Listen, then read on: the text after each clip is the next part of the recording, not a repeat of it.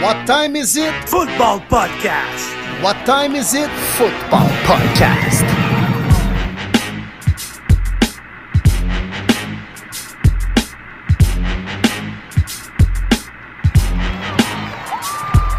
Podcast Premier et les buts est de retour pour une troisième saison. En offensive, David Monsieur Lion Bleu Gilbert, le prof de maths aussi à l'aise avec les chiffres qu'avec les lapsus dans les noms. En défensive, Martin Marty Bronco Saint-Jean, le courtier immobilier aussi actif que Sean Payton avec les agents libres. Et sur la ligne de mêlée, William Willie Browns Boivin, le journaliste aussi réputé que l'histoire des Bruns Cleveland. Êtes-vous prêt en situation de premier et les buts?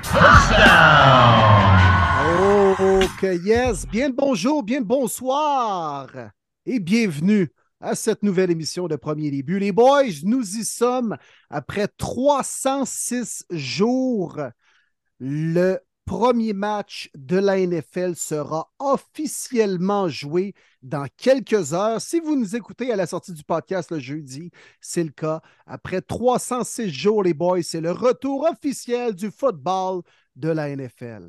Bonne fête, fête, Willy. Bonne fête, euh, Willy. Ah! Hey, il y avait de la... Wow, wow! Je suis gâté, les gars! What the fucking team! Browns.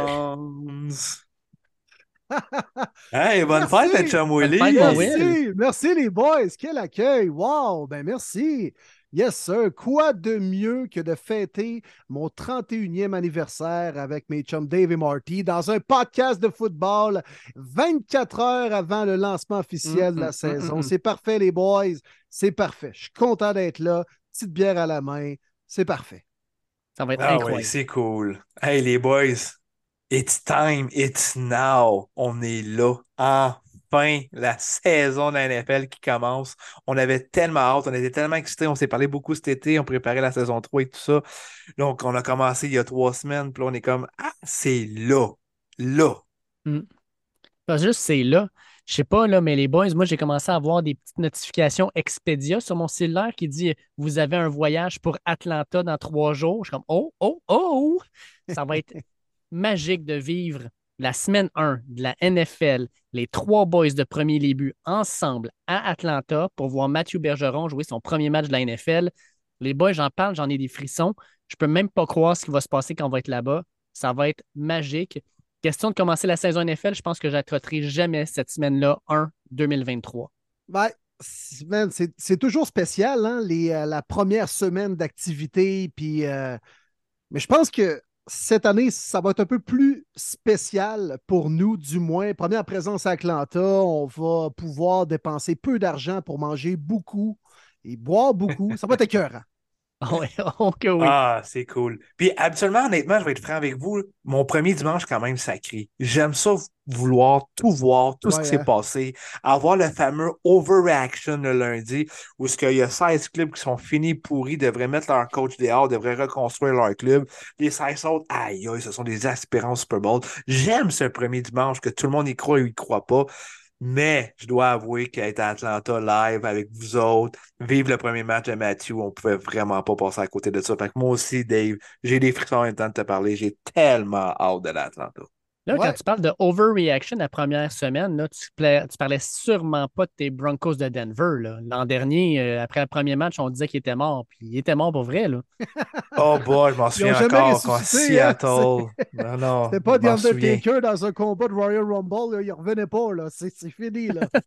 J'écoutais le Manning Cast à ce fameux match-là, puis t'as Peyton qui était quasiment debout en train de gueuler. Time out, time out, time out. Prend pas son time out, laisse le temps écouler, puis oh, finalement, on va essayer de botter 64 verges. Ah, OK. Tu l'as pas, c'est fini. OK. Ah, Wow.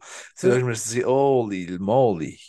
Ce Ouais, fameux match du retour de Russell Wilson à Seattle. hein? Mhm. C'est là que la légende aïe, aïe. Geno Smith a, a été créée. Oui, oui. On s'est dit, wow, Geno Smith. Puis on s'est ah, c'est peut-être juste le premier match contre les, les Broncos, faut pas trop s'énerver. Finalement, ça a perduré tout au long de la saison, l'aventure des Seahawks.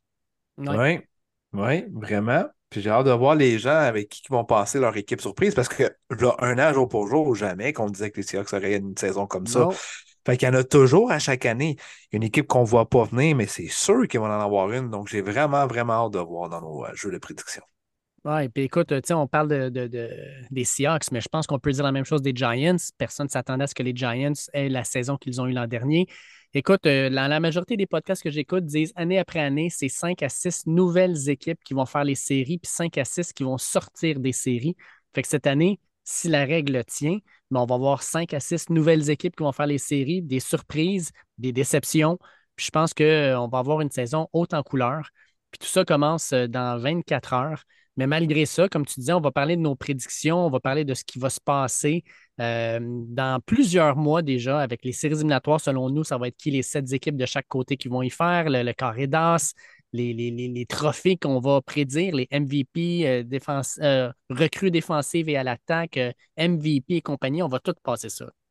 Savez-vous ce qui est beau en début de saison, les gars? Et tous les gens à l'écoute, auditeurs, auditrices, tout le monde peut y croire.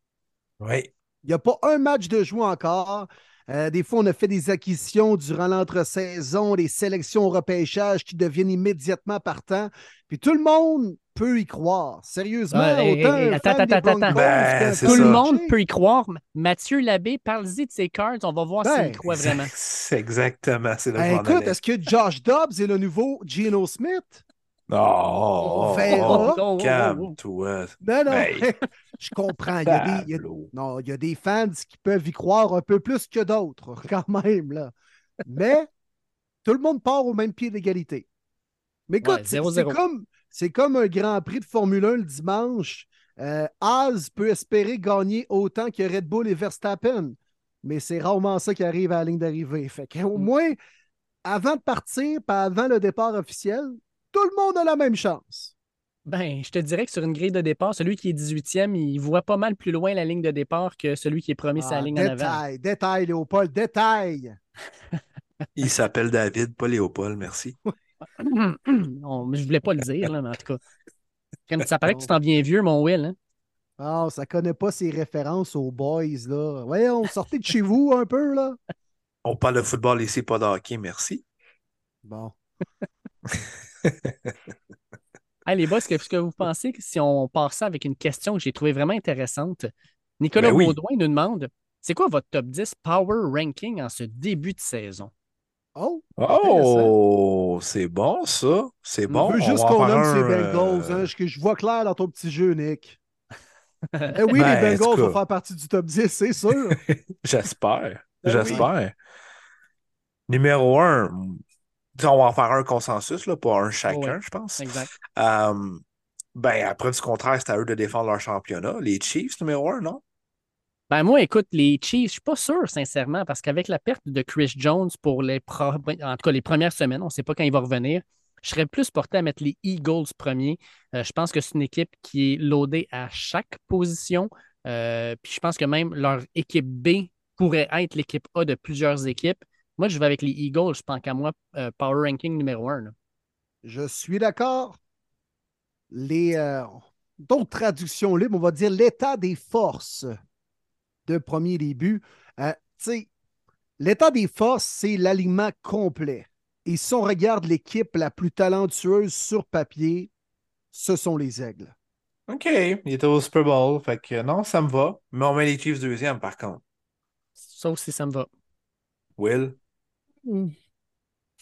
ça reste que c'est Mahomes, c'est Andy Reid, c'est les champions.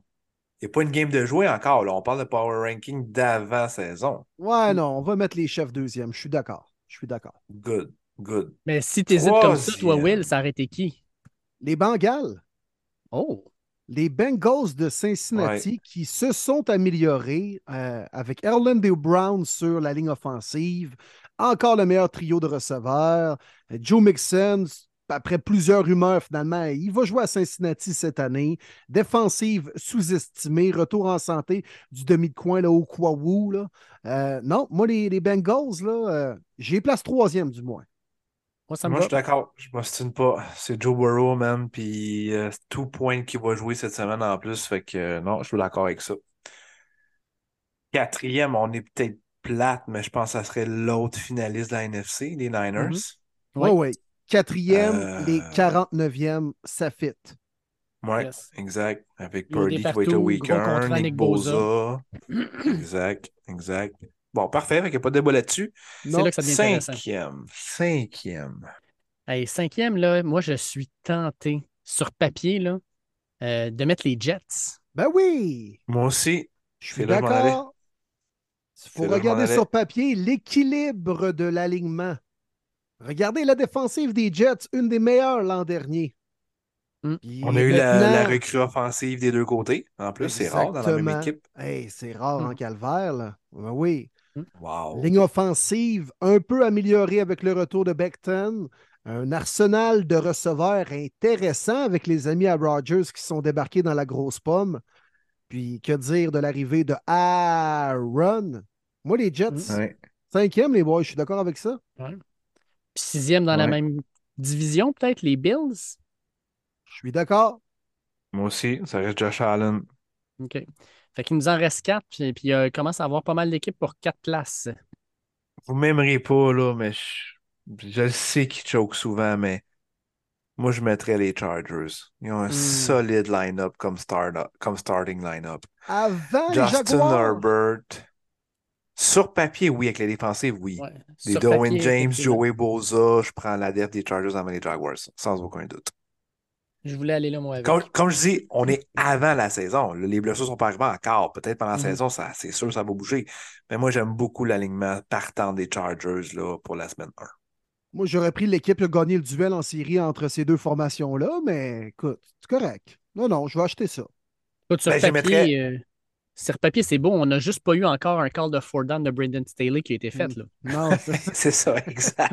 Mais c'est parce qu'il faut calculer tous les impondérables là, qui peuvent arriver. Là. Exact. Puis Mais tu parlais non, des. Jaguars, je les mettrais là, moi, par exemple. Je les mettrais direct après Chargers. Je suis d'accord. Ouais. Je crois Parfait. beaucoup à Trevor Lawrence. Beaucoup.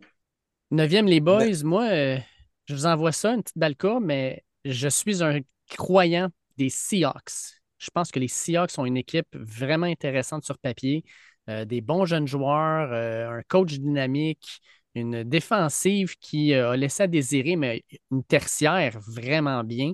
Euh, moi, j'irais peut-être avec les Seahawks. Euh, Moi, vous le savez, je suis un grand fan des Steelers cette année. Moi, je Mm. mets les Steelers. Grosse défensive. On a comblé les plus gros besoins avec Broderick Jones puis Joey Porter, deux partants tout de suite, deux jeunes qui devraient bien performer. Pickett, solide camp. On a un bon groupe de receveurs, bon duo de porteurs de ballon. J'adore Mike Tomlin. Si- moi, ça serait Steelers. Nick. Moi, je voterais pour les Seahawks. Euh, les Oh, Steelers, je good. les avais juste après, moi. Fait que, tu sais, 9e ou 10e rendu là, ça me dérange pas vraiment. OK. T'es à l'aise avec ça, Will? Euh, vous voyez vraiment les Steelers dans le top 10? Hein? Avant Ouais. Bruins, hein? hein? Ouais, je crois, moi, les Steelers, honnêtement. Avant même Une les équipe Dolphins. bien balancée. TJ Watt, il va être dans les euh, candidats de joueurs défensifs de l'année, je suis sûr et certain. Les Dolphins, les Giants. Ouais. Les Bruns. Les Bruns sur papier, vous avez une équipe intéressante aussi. Ben, écoute. euh, Mais pas top papier, 10. du du papier de soie, là. C'est pas une feuille euh, lignée, là, Cahier Canada, là. Ouais. Le dernier, écoute, ça peut être, euh, ça peut être le choix de le, le choix personnel. là. Non, Tu sais, non, les- les je me range derrière vous, les gars. 9 ou 10, Seahawks, Steelers, dans l'ordre ou dans le Ça me désordre. va. C'est correct. Ah Ça ouais. me va. Fait que là, on répète le top 10 à tout le monde, euh, ben, pour répondre à Nicolas et aux, aux gens. Donc, notre euh, Power Ranking Eagles, Chiefs, Bengals, Niners, Jets, Bills, Chargers, Jaguars, Seahawks, Steelers. Bon, c'est correct. ça, ça va prendre le bas, ça. Check bien ça. Les Steelers battent les Ah 49ers ouais. première semaine. Tout ça, là, écoute, là, hop là. Ouais, ouais, ouais, ouais, ouais. Mais bel exercice, c'est le fun quand même. Ben oui, absolument. Beaucoup de clubs de l'américaine et peu de la nationale, mais ça, c'est un peu normal aussi. Ouais. Exact. Mhm. Mhm. Ben, dans le même ordre d'idée, tiens, Michael Thibault nous demande quelle est l'équipe la plus overrated et la plus underrated cette saison selon vous? Hmm. Overrated, Hmm. j'ai presque le goût de dire les Jets. La, la- le hype est tellement gros, on dirait que si les Jets ne se rendent pas en finale de conférence, ça va être un flop. Mais moi, je ne le vois pas comme ça. C'est une équipe qui n'a pas fait les séries l'an dernier. Puis je comprends que tu ajoutes Aaron Rodgers, mais pour moi, d'aller en série puis de chauffer les bonnes équipes, là, les Bengals de ce monde, les Chiefs et compagnie, ça serait un succès. Moi, je pense que c'est overrated parce que les attentes sont trop hautes par rapport à ce qu'ils vont être capables de faire dans une conférence extrêmement difficile. là. Hmm, mais ça dépend. En même temps, j'entends peu de gens penser vraiment qu'ils peuvent battre les Chiefs et les Bengals demain matin, là. Puis qu'ils sont la meilleure équipe de, de l'américaine. Tu sais, est-ce que ce serait vraiment une déception de voir les Jets même à 17 et perdre en première ronde sur un botté victorieux, un placement à la toute fin, mettons? Ce serait-tu vraiment un échec? Non. Tout est dans la façon de. Pour eux, Ouais. oui, ça serait un échec. Pour nous, la perception, je pense que non. Mais pour les Dans Jets, la- ça serait catastrophique Ouais. parce qu'on est vraiment Dans en la ligne de, la bouilloire de New York en plus. Là. Ouais, tout est dans la manière, là. Mais. Non, je comprends ton point. C'est vrai que c'est l'équipe où il y a eu le plus gros buzz dans les dernières semaines. C'est fou. Oui, c'est sûr. fou. Derniers mois, dernière semaine, dernier mois. Mais. Moi, Moi, je veux pas overrated, les gars, euh, moi, les batteries chargées, les Chargers, tout le monde fait encore la même erreur. Mm. Ah, sont bons sur papier. Ça fait 15 ans que c'est le même. Ils ont-tu gagné quelque chose? Ils Ah, ont passé les sûr. entraîneurs, ils ont passé les corps arrière. C'est vrai qu'il y a des joueurs talentueux, c'est tout à fait vrai. Prenez-la pour jouer à Madden, cette maudite équipe-là. Ça vaut pas de la merde dans une vraie saison de la NFL. Ah, mais les blessures aussi, c'est terrible Ah, année les après année. blessures. là. Ben oui, toutes les équipes en ont des blessures. là. Culture de loser. Hmm. Non, les Chargers, encore cette année, tout le monde fait la même erreur. Puis, sérieusement, moi, je pense qu'ils vont probablement être des séries, puis encore choquer en première ronde. Donc, mais je dis overrated dans la catégorie parce que tout le monde les voit encore très gros en partant par Ouais. Marty et Dave. Mhm. Mhm. Ah Fait que c'est ouais, correct. je je vous avais dit qu'ils finissaient premier de la division. Parfait. Faites-la, l'erreur. Faites-la tous. Hmm. C'est correct. Martin, ton pic, moi, d'overrated, je l'attends là, parce que j'ai une équipe en tête, puis si tu le prends pas, je, je, je comprends pas. Overrated, ben, je pense que tu vas être déçu. On parle trop des Lions de Détroit. Oh, ah, je pensais que c'était On une autre parle équipe de la trop des Lions de Détroit parce que Il ne voyait pas ton écran, Dave. tu parles de qui? Les, euh, les Secret Vikings? Les Bears, voyons, ils ont le MVP de la ligue. Ah non, ben les Bears, non, non, non, ben, tu sais, le monde en parle Ou beaucoup les sur texté, mais je pense pas qu'il y ait Raiders. personne des voit qui vont loin. Mais les Lions, c'est parce qu'il y a trop de monde qui, je les vois sortir avec des fiches de 11-6, 12-5. Wow, wow, wow, attends un peu, là. Wow, wow, wow. Allons-y étape par étape. Moi, je pense que ça reste une équipe de 9-8, au mieux 17, mais pas plus que ça. La division est prenable, mais pas aussi prenable que, mettons, les Saints dans leur division. Fait que pour ça que moi, les Lions, on en parle juste trop. C'est ça que- qui me fait peur pour cette équipe-là. C'est pour ça que je les mets un petit peu overhype, parce qu'on n'est pas supposé parler autant d'eux présentement. Underrated, les boys, avez-vous une idée déjà? Les Saints. Je vous le dis, les Saints. ça. C'est une équipe avec beaucoup de vétérans. Derek Carr est vraiment à la bonne place, à la bonne chaise. On a un bon trio de porteurs de ballon. Euh, si en plus Michael Thomas peut être en santé, Chris Olave, c'est un bijou de le voir aller faire ses routes.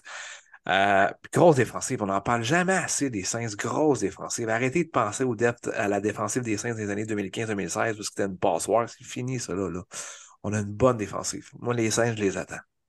Moi, je vais avec les Seahawks. Euh, les Seahawks, malgré le fait qu'ils ont fait les séries l'an dernier, ils ont ajouté Jackson Smith et Njigba, qui va être un troisième receveur extraordinaire. Devin Witherspoon, qui va être euh, un très bon euh, demi de coin, qui va euh, être excellent dans le fond dans une tertiaire qui est déjà bonne. On ajoute Julian Love, dans aura un safety aussi, qui va être excellent. Retour de Bobby Wagner. J'aime cette équipe-là. Je pense qu'ils vont chauffer, peut-être même battre les 49ers pour le titre de la division. Fait que moi, je pense que les Seahawks, on n'en parle pas beaucoup. On dirait que le monde sont comme à Geno Smith, il faut qu'il prouve une deuxième fois. Non, il l'a prouvé, il a été très bon. Puis je pense qu'avec les armes qu'il a encore, puis un Kenneth Walker en santé, c'est une équipe qui pourrait surprendre encore plus cette année. Hey, je t'aveugle de t'acheter un chandail des Seahawks. Pour vrai, Dave. Mais il y a un peu de bleu, hein? Faut pas Ben oublier. c'est ça. Il Ouais. veut changer du bleu au turquoise. Là. Eh, je te dis, hein? Eh, Mais non, mais ça fait deux semaines que tu m'en, parles des Seahawks, des Seahawks par-ci, les Seahawks par-là. Hey, les Seahawks, hey, connais-tu les Seahawks? Hey, moi, j'aime ça, les Seahawks. Hey, toi, tu parles-tu des Seahawks? Non, c'est correct. Tu y crois. Non, non, man, c'est bon. Comme je croyais avec les Panthères l'an dernier. hein. Non, non, mais, mais je suis loin d'entrer en désaccord avec euh, tes points à propos des euh, Seahawks, l'équipe de Pete Carroll. Moi aussi, je pense qu'ils euh, vont être encore solides cette année. Mais euh, non, non, c'est correct. Je suis juste à veille de t'acheter un chandail de, de quoi, DK Metcalf ou ben de. T'as Bobby un- Wagner. Bobby Wagner. Bobby Wagner, Ah, j'aimerais bien. il reste trois semaines. là. Oui, mais le gars, ça reste qu'il va être euh, probablement peut-être hors la fin, parce que Ah, celui oui. des, euh, des Seahawks, ça, c'est sûr certain. Là. Fou Bobby Wagner, position. le chandail des Rams pour Dave. Non, mais tu sais, si on, on garde la même idée que euh, le, le- le sondage qu'on avait fait, tu sais, puis je m'étais ramassé avec le chandail de DeAndre Swift, vous devriez me donner, Oui, mettons, Jamal. Adams pour être sûr que dans trois mois, il n'est plus avec l'équipe, puis que mon chandail, ben c'est ça, c'est avec un joueur qui n'est plus là. tu sais, les chandails qui n'ont pas rapport, là, tu sais, comme euh, Jerry Rice avec les Seahawks ou euh, Randy Moss avec les Raiders, là, tu sais, des, des joueurs de même Eh que ça a oui. Brad Favre avec les Jets, là. Tu sais, il y, a Ouais. y en a tout le temps, là. Pour Mais, t'acheter, euh, ouais, Jamal Adams ou ben, euh, genre Doug Baldwin, tu sais, de quoi de plate, là. Ou le gars qui avait gagné euh, Dion Branch, c'était lui, je pensais. Le gars qui a gagné MVP avec les, Dion euh, Branch, oui, Hmm. oui, les. Pats. Seneca Wallace, numéro 16. Aïe, aïe. Ton, euh, ton underrated Ok, pour mon on win? Underrated, les euh, G-Men de New York. Oh, Ben, je vais me garder une petite gêne.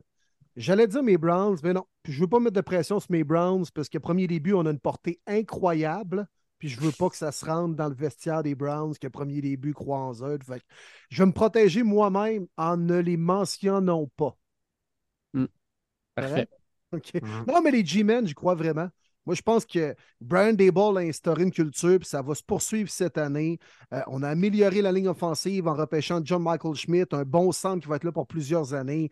On a signé Lawrence en défensive, encore un gros front défensif qui met beaucoup de pression avec Martin Dell qui applique le blitz, le coordonnateur défensif qui applique le plus le blitz dans la NFL. Deontay Banks, un autre bon choix. Les receveurs, en veux-tu, en v'là, Darius Layton, Paris Campbell, Jalen Wyatt, Sterling Shepard, Isaiah Hodgins. Écoute, il n'y a pas de Jerry Rice là-dedans, là, mais c'est quand même des gars qui peuvent faire la job et surtout l'arrivée de Darren Waller.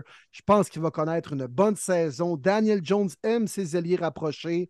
Moi, je pense que les G-Men vont être de retour encore une fois cette année. Euh, une équipe de playoff, selon moi. Hey Martin, t'as-tu entendu ce qu'il vient de dire? Les, les- les une bonne étape de receveur chez les Giants. Il a nommé ces cinq noms-là. Michael Pittman est meilleur que ces cinq gars-là, on s'entend, là. Euh, les receveurs, oui, mais pas de Waller. Tu sais, Waller, Non, ils ça, disent. Titan, mais ils mettent plus, on s'entend que c'est un receveur. C'est pas vraiment un Titan. Fait que non, je prends Waller avant, mais le reste, oui, je prends Pittman. Hum, hum. Quoi, ça, c'est-tu le moment de l'année où bien que vous vantez euh, Michael Pittman, qu'il est un futur membre du Temple de la Renommée et le meilleur receveur actuel de la NFL? Ce moment-là? ou ben-. Il y a que probablement. C'est un bon receveur dans la NFL que tu ne voulais pas accepter l'année passée. Ben, Ouais. écoute, je pense que j'ai eu raison. Ils sont terminés, ils ont fini quoi, eux autres? 4 4-13 ou quelque chose du genre? Ouais, puis cette année, on s'entend qu'il n'y aura pas ben ben de ballons qui vont arriver euh, direct dans ses mains. Non, mais il est tellement bon, là, Michael Pittman, là. Wow! Non, Will, c'est pas ça le problème. Il est juste bon, c'est tout. Mais tu Ah, pas l'accepter. incroyable, là, Michael Pittman. Quel joueur de football, là! Mais Will, Will, pourquoi tu penses que Dave en parle? Quelle couleur son chandail? Ouais. C'est vrai pareil. Hein? Là, j'ai dit C'est G-Man, il a dit Je suis d'accord. Oui. C'est les Big Blue. si bol. Ah, Il y en a du bleu dans la NFL. là. Je peux aller Ok. dans des endroits. Écoute, Marty, je viens de comprendre pourquoi il y a une dent envers nos équipes. On a les Et mêmes voilà. couleurs. Et voilà. Ah, c'est sûr qu'il n'aime pas l'orange, ça c'est clair. Ah Ouais. non.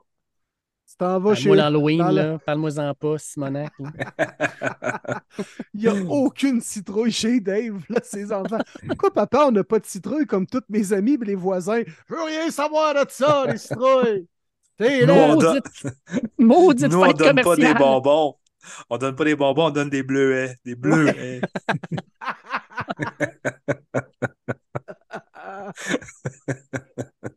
Aïe, aïe, aïe. Ouais, c'est super, ça. Ah. Hey, on a deux autres questions d'auditeurs. Cédric Lavoie nous demande Salut les gars, parmi tous les Titans recrues, lequel aura le plus grand impact avec sa nouvelle équipe dès cette saison? Est-ce que c'est Sam Laporta avec Détroit, Dalton Kincaid avec les Bills, Luke Musgrave avec les euh, Packers, euh, Michael Mayers avec Vegas? Puis je peux ajouter à sa liste, on a, euh, voyons, Darnell Washington avec les Steelers. On en a là, du Titan. C'est une année historique. Selon vous, qui va avoir le plus grand impact? Je l'avais dit, je m'en souviens encore. On avait sorti chacun de nous un sleeper avant le draft, puis je vous avais dit surveillez le kid. Euh, Sam Laporta, qui est mon sleeper, finalement, n'a pas resté longtemps, sorti début deuxième ronde. Ben, c'est lui que je mets, Sam Laporta. Je pense qu'avec les Lions, euh, ça n'a pas été long qu'il était tout de suite sur le first team. Il n'y a absolument rien en avant de lui. Il n'y a pas personne. Euh, moi, je pense vraiment que Laporta, pour 2023, ça va être le Titan qui va être le plus payant dans les fantasy. Long terme, ça reste que pour moi, c'est Dalton Kincaid. Mais si on parle juste de 2023, je crois beaucoup à Sam Laporta.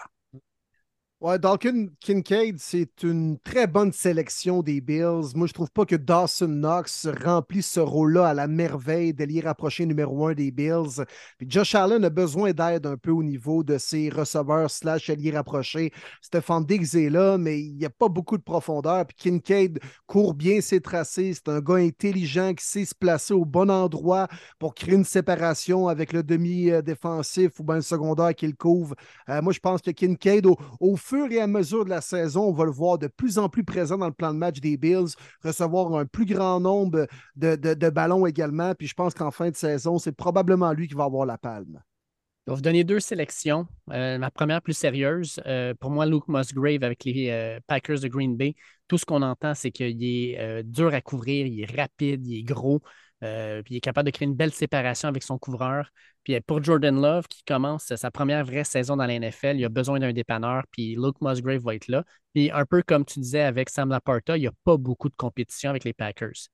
Mon autre, je dirais, moi, Michael Mayer avec les euh, Las Vegas, pour la simple et bonne raison que quand il jouait à Notre-Dame, son surnom à Notre-Dame, c'était Baby Gronk. C'est qui le coordonnateur offensif, l'entraîneur-chef à Vegas?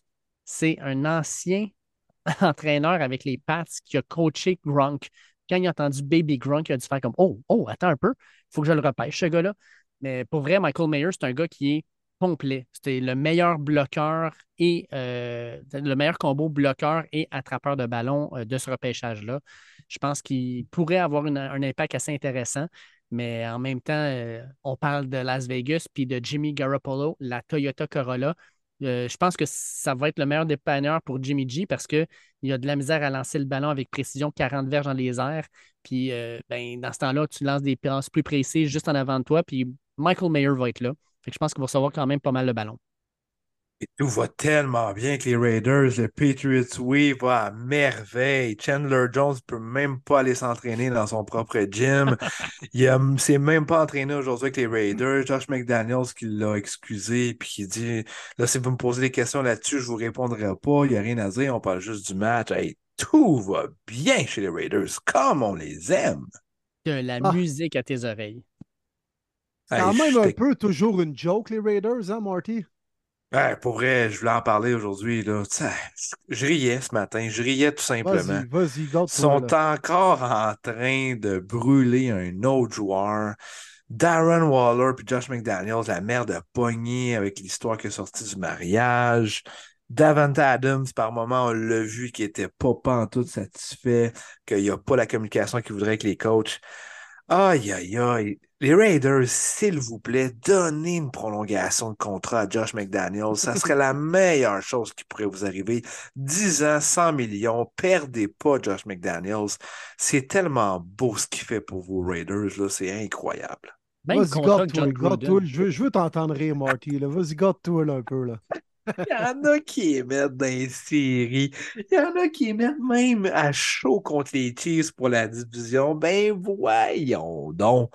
Tout ce que je vous souhaite, là, c'est un 8-9. Vous manquez série, vous avez le 16e choix au repêchage. Ça, c'est parfait à mes yeux. Typique Raiders, hein? Et là là, pour vrai. Non, non, ben là, je vais être vraiment vrai, là. C'est fou ce qui se passe avec les Raiders. Ça n'a pas d'allure. On commence déjà mal la saison. Euh, ben, c'est du Josh McDaniel, c'est le fameux Patriots Way. Arrêtez de penser que ça fonctionne ailleurs. Ça ne marchera pas. Dernière question, les boys, de ce segment-là. Manu Arsenault nous demande est-ce que tout porte à croire que Joe Burrow jouera dimanche? Oui, ça a été confirmé. Oui, ça a même été ben, confirmé. Lui, il a dit qu'il était prêt. Il était prêt. Puis euh, c'est parfait. J'aime ça. J'aime ça, moi, en tant que fan des Browns. Puis je vais vous expliquer euh, pourquoi tantôt, lors de nos prédictions. Et puis Michael Welch euh, nous a envoyé un message ce matin puis il demandait Que pensez-vous du fait que Nick Boza demande d'avoir le meilleur contrat d'un joueur non corps arrière, même si les Niners lui offrent d'être le plus haut salarié? désolé de toujours revenir à lui, mais je commence à m'inquiéter. Puis il avait même mis un commentaire. De toute façon, probablement que la signature de son contrat arrivera après la publication de votre podcast. Ben non, ben non, c'est fait. Merci, John Lynch. Au moins, on peut en parler dans le podcast de cette semaine. Yes. Exact, exact. Puis juste pour expliquer, Michael Welch avait dit au moins la nouvelle elle sort avant votre enregistrement du podcast, puis il avait mis des bonhommes qui pleurent. Donc, euh, ça, j'avais trouvé ça très, très drôle de sa part comme commentaire. Mais oui, c'est le fun, ça fait du bien. Puis, euh, ben, parlons-en. Je pense que c'est le gros sujet. C'est de l'argent, c'est du cash, mais écoute. 4 euh, millions d'un ailier défensif. Je sais qu'on est rendu là, mais. Ouais. Oh my God, on est vraiment rendu là, les gars. Il est plus payé que plusieurs carrières de la Ligue. C'est fou. C'est. Je ne sais pas quoi en penser. Ça va s'arrêter, ces fameux contrats-là épouvantables? On pourrait, on pourrait rentrer dans les détails de société, d'économistes et tout ça. On n'embarquera pas là-dedans. On est un podcast de football, même si je trouve ça désolant, les salaires qui se donnent. Mais strictement football, on est vraiment rendu là comme position à 34 millions liés défensifs. Wow! C'est quelque chose. Écoute, c'est rendu une des positions les plus importantes dans le monde du football actuel. Les gars veulent être payés en conséquence. Puis, je pense que on peut faire un petit lien avec le dossier des porteurs de ballon dans les dernières semaines, derniers mois, qui, eux, se sont pratiquement regroupés ensemble pour créer un petit syndicat, puis ils ont dit au effort qu'ils étaient sous-payés. Puis bon, on a, déjà jasé dans le podcast. Je ne veux pas nécessairement revenir là-dessus, mais on voit maintenant qu'on valorise les positions les plus importantes. Puis c'est pour ça, je pense, le nerf de la guerre du côté de Nick Boza et ses agents, c'était de dire que c'est la position la mieux payée dans la NFL actuellement en défensive, les alliés défensifs. Et Nick Boza est peut-être la meilleure de la business. Il vient de le prouver en gagnant le joueur défensif de l'année. Paye-moi en conséquence.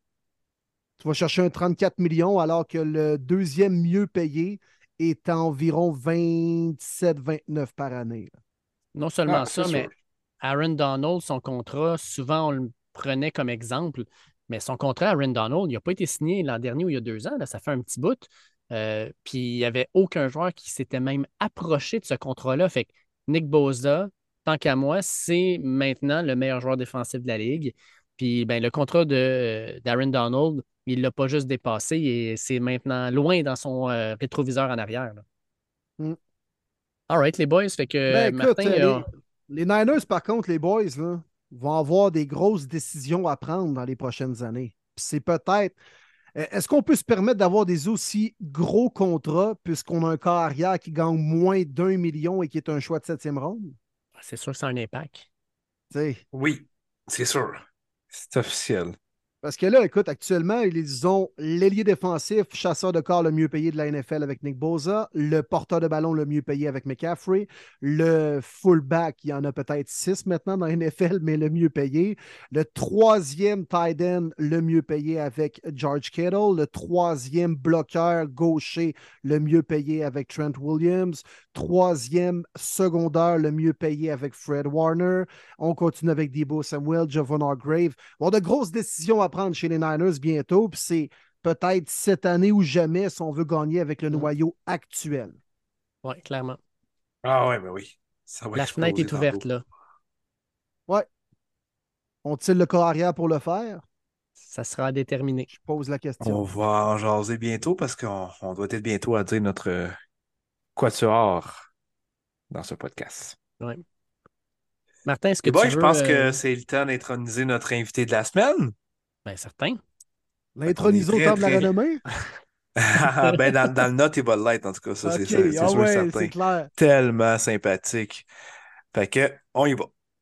On l'avait avec nous comme collaborateur officiel l'année passée. On est très, très content qu'il ait accepté de nouveau cette année de nous donner du temps sur notre podcast pour notre troisième saison de chez Premier Début.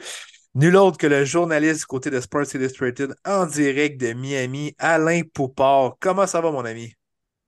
Ça va bien, les gars, mais ça irait mieux si j'avais mon chèque dans la malle. Si je, si je suis effectivement officiel, et où est mon chèque?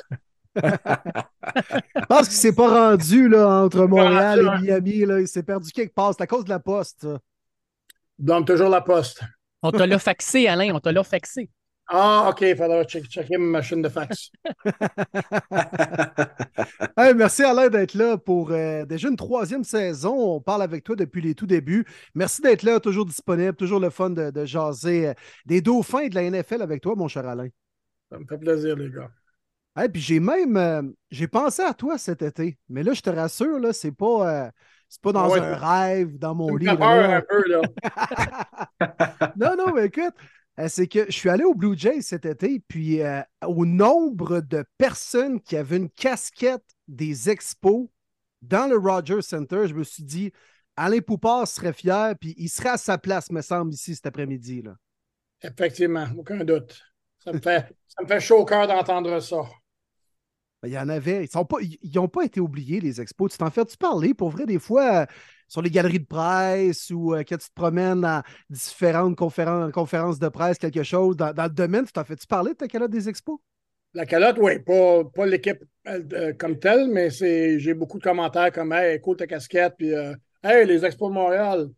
Puis une fois de temps en temps, ça va être comme euh, Hey, les Expos de Montréal, tu viens-tu de Montréal? Oui, effectivement, OK. Euh, mais en fait, pour l'équipe, non, pas vraiment. OK. Ouais. Ça fait quand même un petit bout, hein? Oui, ça fait quoi, là? Ouf, 2005, ils sont partis, ça fait 17 Ouais, presque 20 Ouais. ans. Ouais, exact. Ouais, Ah, c'est triste. Que c'est triste. ouais. Ouais. Écoute, on va revenir à un sujet plus intéressant parce que notre objectif, c'est pas de déprimer à soir. Euh, C'est gen- c'est gentil. Tu es en train On de dire à- que de la balle, c'est plate, ça, Dave? Ou ben... non, mais la mort des expos, oui, on va se le dire. Ouais, surtout de la façon dont ça s'est terminé, là. Ça, c'est Aïe, aïe, aïe. Ouais. C'est terrible. Fait qu'écoute, Alain, on te reçoit sur le podcast à 24 heures du début de la saison régulière de la NFL. Saison qui s'annonce, selon moi, euh, super intéressante parce que je pense qu'il y a, euh, une certaine parité. Euh, La AFC est extrêmement relevée. En plus, ton équipe, selon moi, joue dans la division la plus corsée de la NFL. Je dirais à égalité avec l'AFC North. De ton côté, là, ce début de saison-là, tu le vois comment pour tes dauphins, mais aussi dans la NFL en général. Ouais, mais il y a une. Tu parles de la parité, là, mais la parité, c'est entre le plus, un grand nombre d'équipes, puis un- surtout entre un grand nombre d'équipes dans la conférence américaine, l'AFC. Mhm. Parce que tu regardes dans l'NFC, c'est pas trop fort. Philadelphie, c'est une bonne équipe. San Francisco, c'est une bonne équipe. Dallas, c'est une bonne équipe. Ben, peut-être pas aussi bonne que tout le monde en pense, parce que tout le temps, le Dallas, c'est n'importe quoi, c'est c'est redoublé en, en, en fait de valeur et de mérite à propos de la publicité. Là. C'est, est vraiment. C'est fatigant quasiment, là. Mais à part ces trois équipes-là, c'est que vraiment des équipes qui qu'on mettrait dans un, niveau plus élevé, pas convaincu. Tandis que tu regardes dans la AFC, bon, Buffalo, les Jets, les Dolphins, Baltimore, Cincinnati, Pittsburgh, Cleveland, et oui, Cleveland, j'ai les inclus. Jacksonville, Kansas City, les Chargers. Euh, j'ai fait notre podcast, nous autres ici, le, le- le podcast des All Dolphins. Puis moi, j'ai fait le, le point que je te dirais que Kansas City et Jacksonville, c'est les deux équipes, d'après moi, qui sont les plus proches d'être automatiquement dans les playoffs. Kansas City à cause de Mahomes, Jacksonville à cause de la division dans laquelle ils jouent. Puis après ces deux équipes-là, tu peux en prendre huit ou neuf autres équipes dans la AFC qui peuvent aller où leur saison peut aller de pas faire les playoffs jusqu'à gagner le Super Bowl. Les Dolphins sont parmi ces équipes-là. C'est une grosse conférence. Honnêtement, l'arrivée de Rodgers en plus dans la division des Dolphins avec les Jets. Les Bills, même si on a perdu des plumes, ça reste qu'on a Josh Allen. Les Pats, bon, on s'entend tous qu'on les voit quatrième, mais ça reste que c'est Bill Belichick, grosse défensive, peuvent aller chercher des victoires euh, difficiles contre les rivaux de division. Comment tu vois l'ordre dans l'Est de l'américaine? Bon, on veut des prédictions tout de suite. Oui, ou plus des prévisions, pas obligé de dire des fiches, euh, ce que tu penses de chaque club. Euh. Ben, comme tu as mentionné, effectivement, ouais, logiquement, New England devrait être en quatrième position, sauf que leur attaque offensive, logiquement, devrait faire euh, trois ou quatre sauts à l'avant parce qu'ils sont débarrassés d'un coordonnateur offensif qui n'avait aucune affaire à faire ça, avoir ce job-là l'année passée qui est un ancien coach de Special Teams, qui ont mis dans le job pour une raison que je n'ai jamais compris. Ils l'ont remplacé par Bill O'Brien, l'ancien coach en chef des Texans de Houston, qui a quand même une bonne réputation. Donc, logiquement, New England va être bien meilleur en attaque. Euh, en défense, ils sont généralement toujours assez forts, sauf moi, ils ont perdu David McCourty dans la secondaire. Puis lui, c'est un gros joueur très, très important, non seulement pour ses talents de joueur, mais aussi le leadership ayant tout dit ça, logiquement, England devrait finir quatrième. Dans les trois autres, tu peux prendre un 25 cents, puis euh, flip-moi ça, puis ça peut arriver. Euh, les Jets, l'année passée, s'il y avait eu n'importe quelle sorte de performance de leur carrière, ils auraient fait les playoffs. Tu leur ramènes Aaron Rodgers. En plus de ça, ils ont allé chercher Dalvin Cook. Le défensif devrait être encore super bonne. Moi, si tu me demandes qui, présentement, là, il faut ça prendre réponse sur qui va gagner la division, je je suis pas sûr que je dirais pas les Jets. Euh, Buffalo, je sais qu'il y a bien du monde qui s'attend un petit peu d'un pas en arrière. Sauf que ils ont quand même fini 13-3 l'année passée. Euh, puis il a fallu qu'ils fassent affaire avec, euh, mettons, voir un, voir un de leurs coéquipiers comme mourir sur le terrain avant de se faire réanimer. puis moi, j'ai parlé à des gens qui travaillent pour les Bills puis qui ont dit c'est comme, comme des zombies après cet épisode-là. Continue la saison. Euh, avec ce qu'on a vu, là, avec ce qui est passé avec Demar Hamlin, c'est du gros stuff. Puis ils ont encore Josh Allen comme carrière. Von Miller va manquer les quatre premières parties de la saison, mais il va revenir éventuellement. Il a, il a manqué la fin de la saison l'année passée. Fait que ceux, ceux qui, qui, euh, oublient les Bills bien facilement, moi je dirais peut-être euh, faites attention. Puis les Dolphins, ils ont quand même beaucoup de talent. Si toutes les choses tombent bien, on évite les blessures. Si toi prends un autre pas en avant, après le pas en avant qu'il a pris l'année passée, qui sait ce qui se passe? Comment se comportait toi, Alain, durant le camp d'entraînement? On s'entend que c'est la clé pour, les Dolphins. quand on fait euh, le décompte des meilleurs alignements de la NFL, on a vu les Dolphins peuvent arriver dans le top 5, dans le top 8, mais ils n'ont peut-être pas le corps arrière élite comme les Bills, comme maintenant les Jets, comme les Chiefs, bien sûr, les Chargers. Est-ce que tu penses que Tua pourrait faire un pas vers l'avant cette année et être encore meilleur que l'an dernier et guider les Dolphins encore plus loin? Oui, c'est la question. Hein? Euh, c'est ça qui me fait peur, moi, dans l'AFC, si je regarde les Dolphins parce que moi, présentement, si tu regardes les meilleurs carrières dans, dans la NFL puis dans l'AFC, ben c'est Josh Allen, Aaron Rodgers, Joe Burrows, Joe Burrow, pardon, euh, Patrick Mahomes, Justin Herbert, Trevor Lawrence, Lamar Jackson. Puis je mettrais même peut-être Deshaun Watson parce que je m'attends à ce qu'il devienne le, Deshaun Watson de Houston, puis pas celui de l'année passée, que ça faisait un an et demi qu'il ne jouait, pas. Puis toi, il n'est pas encore à ce point-là. C'est un gars à cause des limitations physiques qu'il a, il n'est pas grand, il n'est pas gros, il n'a pas, un, bon bras. Il faut que ça soit bien précis son affaire. Puis le timing, ça soit phénoménal. Non seulement avec lui, mais avec ses receveurs. Ce qui a marché si bien l'année passée dans les premières, les 11 premières semaines, c'est que Tyreek Hill et Jalen Waddle, il était ouvert, puis pas rien qu'un peu, puis vite. Fait que toi, il n'a pas besoin de faire euh, regarder euh, 3-4 receveurs qui est ouvert il y avait à il, puis il Waddle, puis généralement parlant, il était ouvert, puis très ouvert, 15-20 verges dans le milieu du terrain. Quand ça, ça a disparu, quand le mois de décembre est arrivé, ben, ça a commencé à faire dur un peu. Là. Puis moi. Tu parles de vitesse. Oui, mais tu parles de vitesse, Alain, là. Euh, Oui. Vous avez ajouté en plus euh, Devin Ashane. Euh, puis on a une question d'un auditeur, euh, Julian English, qui dit est-ce qu'il va voler le rôle de partant à Miami? Puis euh, toi, tu l'as vu jouer un peu. On parle beaucoup de sa vitesse. Est-ce que ça saute aux yeux comme celle de Tyreek Hill peut sauter aux yeux? Non, pas du tout. Euh, puis la, première question, non, il ne sera pas un partant. Ça va être un joueur rôle spécialisé. Euh, je te dirais même que tout le long, il- bon, il porte le numéro 28. Savant Ahmed, c'est un joueur de quatrième année qui porte le numéro 26. Ça se ressemble un peu en fait de physique, puis en fait de style. Puis tout le temps de la- du camp d'entraînement, moi j'avais les jumelles sur les deux joueurs, puis ça me prenait les jumelles parce que sans ça, je n'étais jamais capable de, de dire si c'était Ahmed ou c'était Chain qui avait le ballon. Comment ils se ressemblent. Euh, mais non, c'est pas dans le même, c'est pas dans la même ligue en fait de vitesse que Tyreek Hill. Qui va porter la balle chez les Dolphins?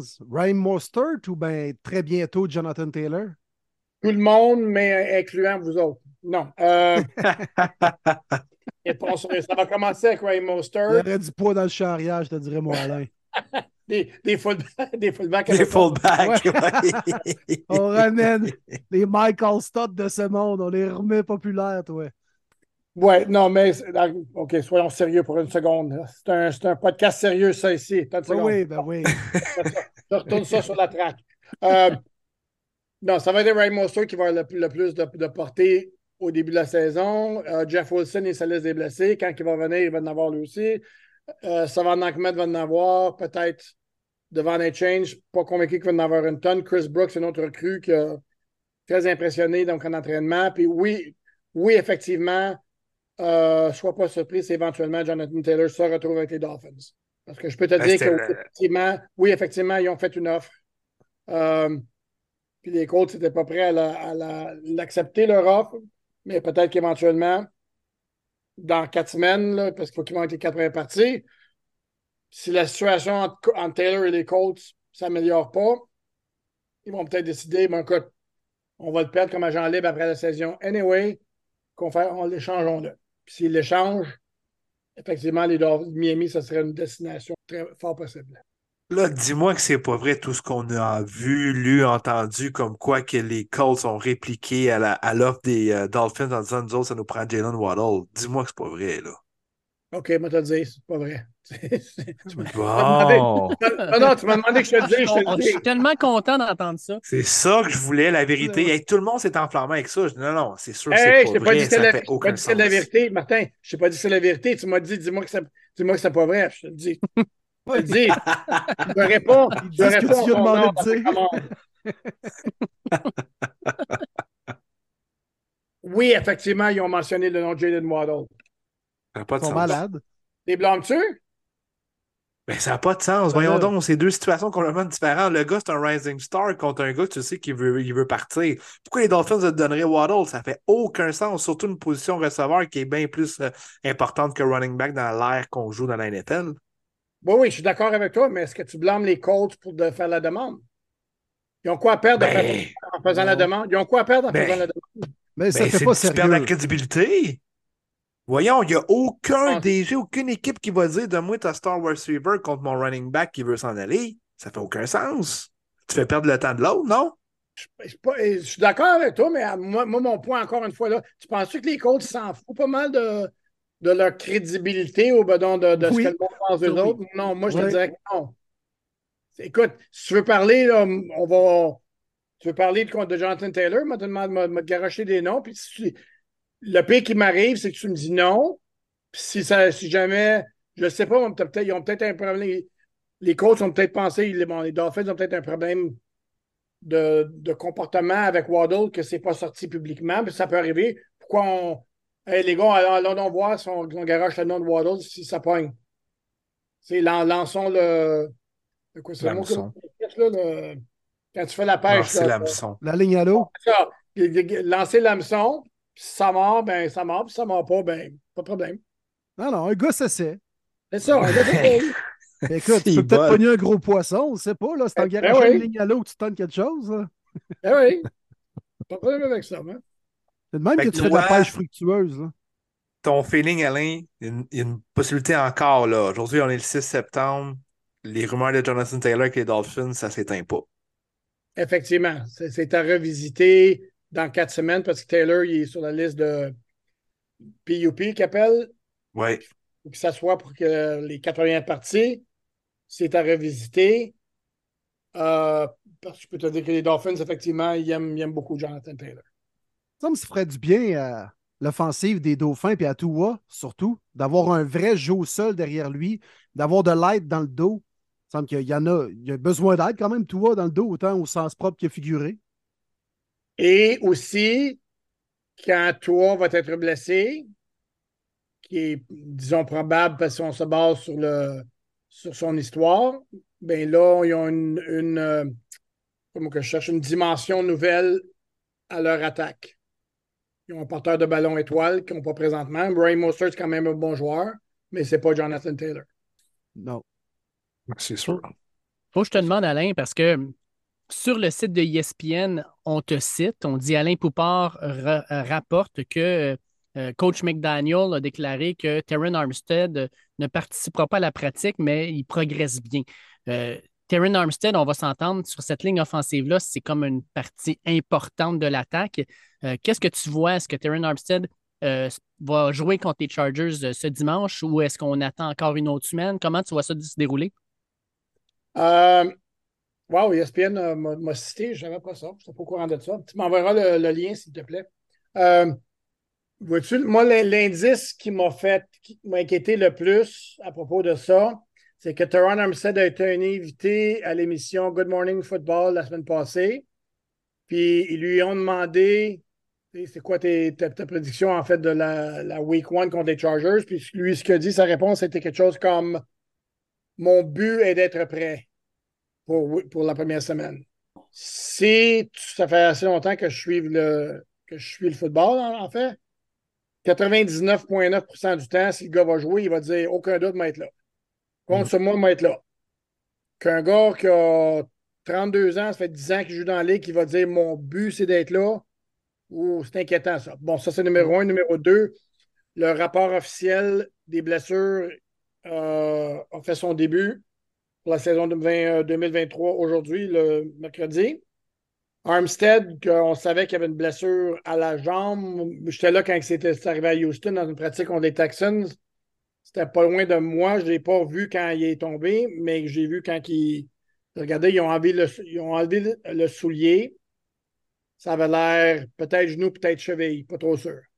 Hmm. Bon, il arrive, il est sur la liste des blessures aujourd'hui, il n'a pas pratiqué. Bon, puis sa blessure, euh, le dos, cheville, genou. C'est comme, bon, on recommence trois affaires. L'année passée, je ne sais pas si vous vous rappelez, mais il a fini la saison, il y avait quatre, quatre parties du corps indiquées. Il y avait le genou, il y avait un orteil, il y avait la hanche, puis il y avait le, le pec. Là, il est rendu à trois. Puis ça, n'oublions pas qu'il y a eu une, une, opération à un genou comme une couple de semaines avant le début du camp d'entraînement. Ce n'est pas une grosse opération, mais c'est quand même une opération. Tu parles d'un gars, euh, ouf, je sais pas, je sais pas, vous avez déjà joué le jeu qui s'appelle l'Opération, là? Oui. ouais, c'est même. Qui risque de jeu le fun, hein? Oui, ouais, mais. Ça teste ton cœur en même temps. Oui, oui, non. Euh, c'est ça. Et... Fait que non, si, j'avais à faire une prédiction présentement, je pense ça regarde mal, disons ça comme ça. Hmm. OK. Un autre joueur de ligne, Alain, qui a fait jaser euh, durant le camp d'entraînement, c'est euh, Christian Wilkins et sa situation contractuelle. Euh, il a fait un genre de Chris Jones, Nick Boza, mais lui, il a décidé finalement de se rapporter au camp. Puis let's go, je vais jouer finalement avec l'entente qui me reste. Comment, comment ça s'est passé, cette situation-là, durant le camp? Oui, non, c'était pas, la, pas la même chose que, que Bosa et Jones parce qu'il était là. Il était là, sauf qu'éventuellement, ça a été OK, bon, je pratique plus. Fait là, il était au pratique quand même, il faisait la période de réchauffement, il faisait les, les, excuse-moi le mot français m'échappe, les drills individuels. Mais quand il pratiquait des séances 11 euh, contre 11, il n'était pas là. Ou il faisait, euh, faisait joueur de ligne offensive contre joueur de ligne défensive, euh, essayant d'aller chercher le carrière. Il ne faisait pas ça non plus. Là, éventuellement, la semaine passée, Bon, il a comme dit OK. Maintenant, je tourne la page. La saison régulière approche. Maintenant, je me concentre sur me préparer pour la première partie. Puis le problème qu'il y a, euh, apparemment, les Dolphins ont fait quand même une offre assez, euh, assez importante. Euh, Wilkins, très apparemment, il en veut plus parce qu'il n'a pas signé. Puis il veut se faire payer comme un des meilleurs plaqueurs défensifs dans la ligue, sauf que le problème qu'il y a, c'est qu'il n'y a pas les statistiques ou les performances comme, excuse-moi le mot français m'échappe encore, comme pass rusher, que d'autres plaqueurs défensifs qui ont eu des gros contrats cette saison ont eu, comme Quinnen Williams, Jeffrey Simmons, Darren Payne, Dexter Lawrence. Euh, j'en oublie, parce qu'il y en a eu cinq ou six, quelque chose comme ça. Puis Wilkins, c'est peut-être le meilleur contre la course au sol de n'importe qui qui joue à sa position, sauf comme, comme pass rusher, il est un niveau plus bas.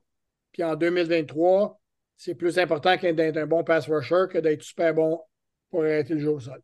Oui, tout à fait. Puis c'est ces gars-là qui sont payés, ceux qui sont capables de faire des sacs. Yep. Euh, fait que logiquement, moi, je penserais que Wilkins, c'est pas possible qu'il attende après la saison pour avoir son nouveau contrat. Ou peut-être même que les Dolphins vont mettre le, tag de franchise dessus. Pas qu'il s'en aille nulle part. On en a glissé un mot sur lui tantôt à cause de Jonathan Taylor, mais je voulais en parler un petit peu de Jalen Waddle. Euh, comment tu le vois? Comment tu as vu sa saison morte? Euh, là, il est questionable, il a l'air d'être blessé, on est comme pas trop sûr. C'est quoi les dernières nouvelles que tu peux nous donner sur euh, ce receveur? Pratique limitée aujourd'hui. sa blessure, c'est un oblique. C'est un mot français, l'oblique, là, dans la région dans, le côté un peu. là. Mm-hmm. s'est blessé dans une des pratiques contre les Falcons. Il vient juste retourner à l'entraînement. Euh, on va garder un œil dessus les deux prochaines journées en, qu'est-ce qu'il fait en pratique, parce que c'est vraiment pas une belle partie du corps avoir des problèmes quand tu es un receveur de passe. Euh, pour ce qui est de sa saison morte, euh, il a fait des poids et haltères parce qu'il est pas mal plus gros dans le, dans le haut du corps. mais il n'a pas, pas l'air d'avoir perdu de vitesse du tout. La, grosse, pour lui, pour prendre la prochaine étape comme receveur en, termes de ce qui ou ce qui se tient parmi les meilleurs dans la ligue, faut qu'il arrête d'échapper des, des passes faciles. C'est un peu un mm. problème, ça. J'entends euh, dans plusieurs euh, podcasts ou dans différents sites, Alain, qu'un des Dark Horse pour gagner le titre de joueur défensif de l'année, ça pourrait être Jalen Phillips. Euh, un gars qui, pour plusieurs, là, va exploser cette année, qu'au niveau du talent, c'est présent, l'expérience s'en vient, qu'il commence à être imbloquable. Toi, tu l'as vu en camp d'entraînement, tu l'as vu justement dans les matchs pré-saison. Est-ce que tu confirmes ces informations-là? Non. Ah! T'as une réponse directe? Euh, on aime ça, on aime ça. Je euh, compte-moi pas parmi ceux qui croient à cette idée-là, puis je vais t'expliquer pourquoi. Premièrement, je vais commencer en te disant que j'aime beaucoup Jalen Phillips. C'est un super bon kid. Travaille fort. Lâche pas pour deux secondes. Euh, puis tu vois qu'il travaille fort parce qu'il est rendu. Euh, il a travaillé sur, travaillé sur son bot parce qu'il il, est quand même euh, il est piqué. Là. Je veux dire, la chose avec Jalen Phillips, que moi, que je ne suis pas d'accord avec cette idée-là, depuis qu'il est arrivé chez les Dolphins, c'est un joueur comme moi, je vois, il a ses sacs, c'est des sacs d'effort plus que, plus que d'autres choses. Je ne vois pas un gars qui a vraiment une qualité supérieure en termes de pass rusher. Encore là, ce qui est moi, le mot, le mot français m'échappe, le terme français m'échappe. Il n'y a pas, comme Cameron Wake, par exemple, c'était un gars qui était capable de, plier quand il tournait le coin pour aller alentour du, euh, du placard offensif. Philippe ou puis tu en as d'autres comme Miles Garrett. Bon, lui, il a le spin move. Tu en as d'autres qui ont la, force brute pour mettons, ils m'ont garoché le gars autour de mon chemin, je m'en vais voir, voir son carrière. Philippe, il n'y a aucune de ces qualités-là. Euh, donc, je te dirais, moi, qu'il est un peu limité en termes de ce qu'il peut accomplir au terme de sac parce qu'il n'y a pas un, grand répertoire. Je ne vais, pas être bête contre le gars. Comme je te dis, je, l'aime bien comme gars puis comme joueur. Puis il va, comme ça, les deux premières années, il y a eu quelque chose comme 8 sacs, 8 sacs ou 8 sacs et demi. je suis pas convaincu, moi, que c'est pas comme son genre de, plafond, ça. Je, je, je, connais très bien de quoi vous parlez, là. Euh, il y a même un gars, le, show que j'ai mentionné plus tôt, le Good Morning Football, qui a dit bon, ben, c'est mes, mes 10 joueurs qui vont, vont éclater cette année-là, puis son numéro 2, c'est Jalen Phillips. Puis moi, quand j'ai vu ça, j'ai dit Ah ouais, OK. Moi, je ne le vois pas. Euh, puis, même, il avait mentionné 15 ou 16 sacs. Puis quand il a dit ça, moi, je dis Wouh, OK. Euh, pas que c'est ma prédiction, mais je te dirais que si un joueur des Dolphins qui pourrait avoir 15 ou 16 sacs en 2023, moi, je te dirais que ça a une bien meilleure chance d'être Bradley Chubb que Jalen. Bon, ça. Mais surtout qu'il retrouve son Big Fan Joe. Je pense que tout le monde mise là-dessus. Ils sont sûrs qu'un des deux rushers va avoir une grosse saison. Ouais, mais ouais, mais l'autre, l'autre côté, si, si je dis que Bradley Chubb a un plafond plus, beaucoup plus haut, le plancher de Bradley Chubb est aussi beaucoup plus bas que celui de, de Jalen Phillips. D'après moi, Jalen Phillips, tu peux pratiquement, là, avec une plume, marquer ça. Là, bon, il va avoir, mettons, entre 6 et 10 sacs. Puis Bradley Chubb, ça peut aller n'importe où de 2 à 16. Ouais. Ouais, c'est ça. Tu sais ce qu'il va te donner, là, ouais. C'est ça. Tu as pas, mal, pas mal une grosse idée de ce que tu vas avoir de Phillips. Chubb, ça peut aller d'un côté ou l'autre. Puis c'est un gars qui a eu des problèmes avec des blessures euh, quand même assez souvent dans sa carrière. Un joueur euh, défensif sur euh, lequel on comptait, Alain, à Miami, c'est Jalen Ramsey. Il arrive au camp, se blesse. Là, il va rater le début de la saison. Combien de matchs c'est prévu? Quels sont les derniers échos concernant Jalen Ramsey, Alain? Non, il n'y a pas, vraiment de nouvelles parce que ça. toutes les informations en fait de blessure sont généralement très gardées comme des gros secrets. Euh, apparemment, l'idée, c'est décembre, peut-être fin novembre si tout se passe bien. La partie contre Kansas City le 5 novembre, c'est le 9e. Le bail, donc le 19, c'est le 10e. Puis la, leur onzième partie, c'est contre les Jets la journée après le Thanksgiving américain. disons qu'il va manquer euh, sûrement 10 parties. S'il peut revenir dans la onzième ou douzième partie, ça serait quand même assez, assez bon. Fait mal, pareil, là. On comptait sur lui faire un duo avec Xavier Howard, puis ça allait être un des bons duos de demi de coin dans la ligue et il va rater une bonne partie de la saison. Yep, mais c'est la vie, hein? Mm. Next ouais. C'est le football. C'est le métier.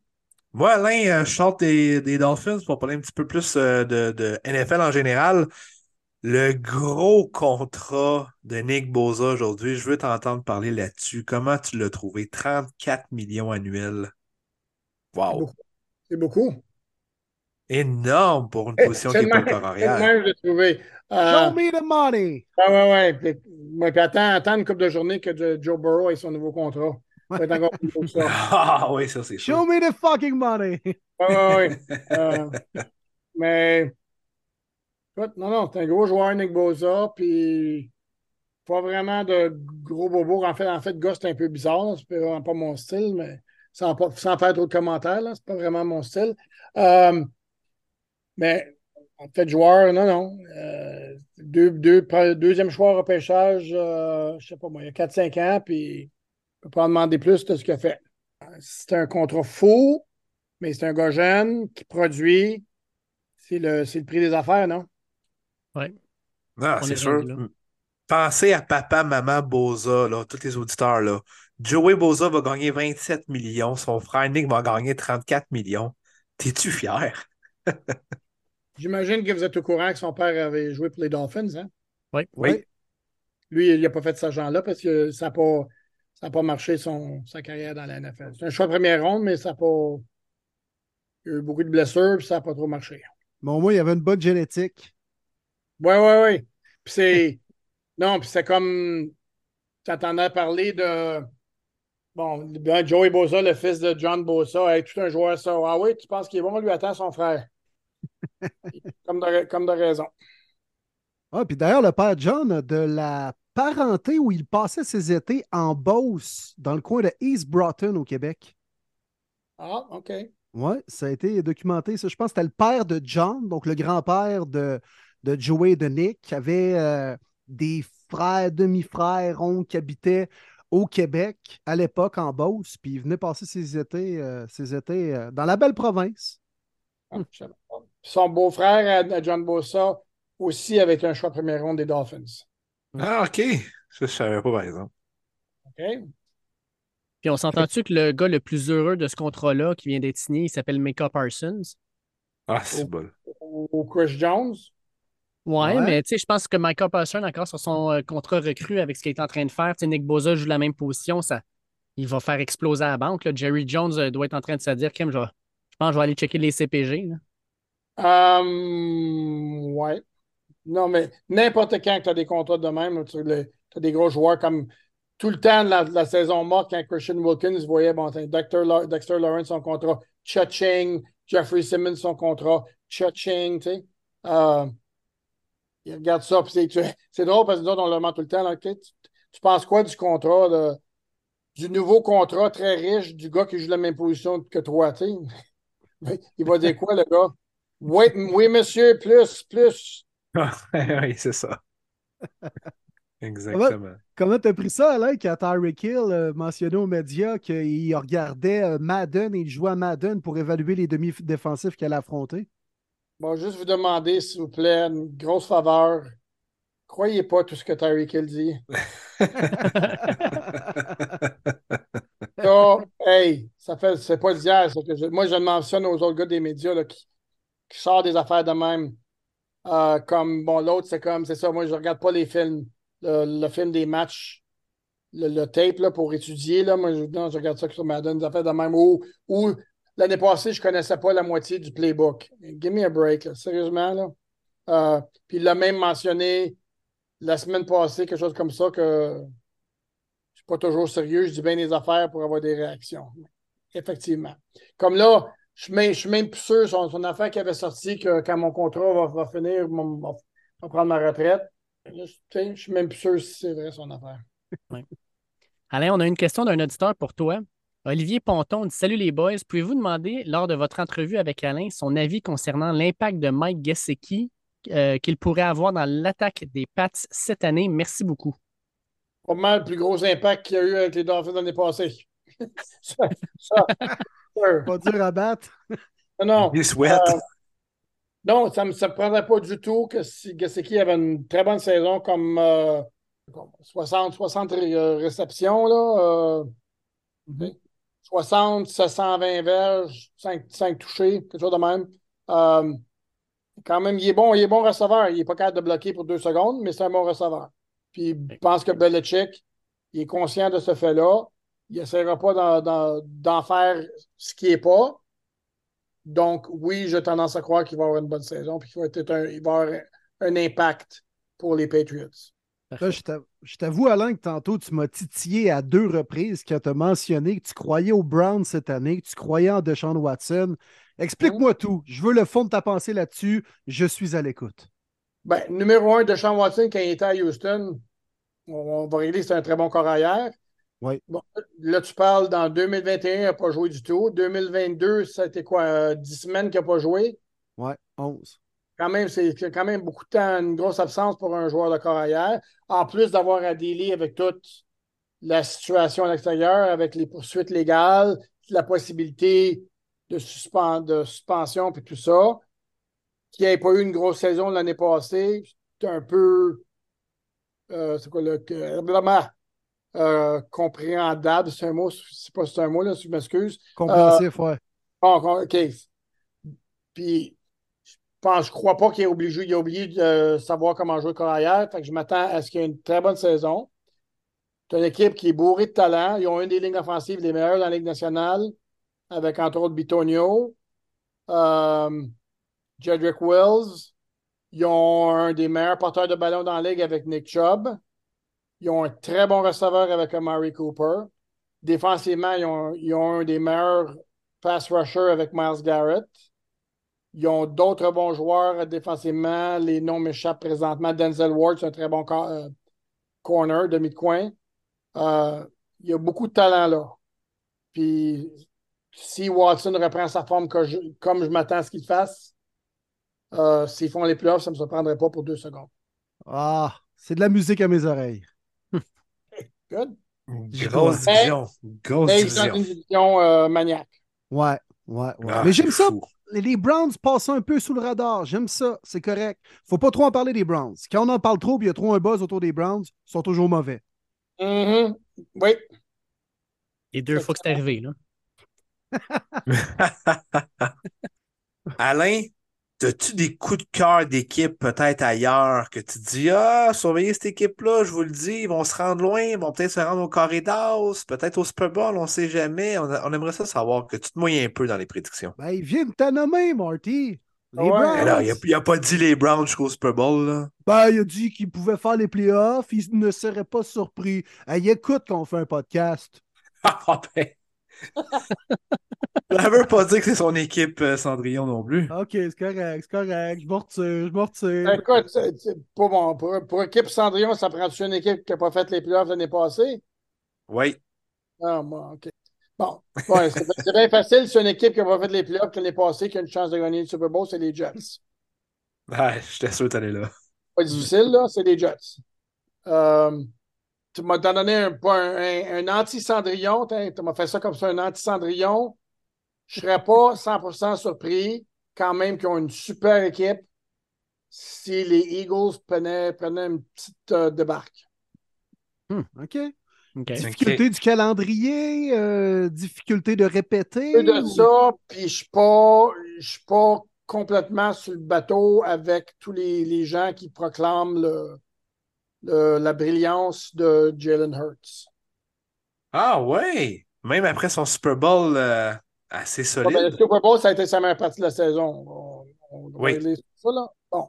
Euh, Moi, je l'ai vu une course d'autres parties, comme dans la partie de, de la NFC, euh, championnat de la NFC contre San Francisco, c'était rien de fort, ça. Si ça n'avait pas été de la blessure de, de Brock Purdy, pas convaincu qu'il aurait gagné ça, cette partie-là, moi.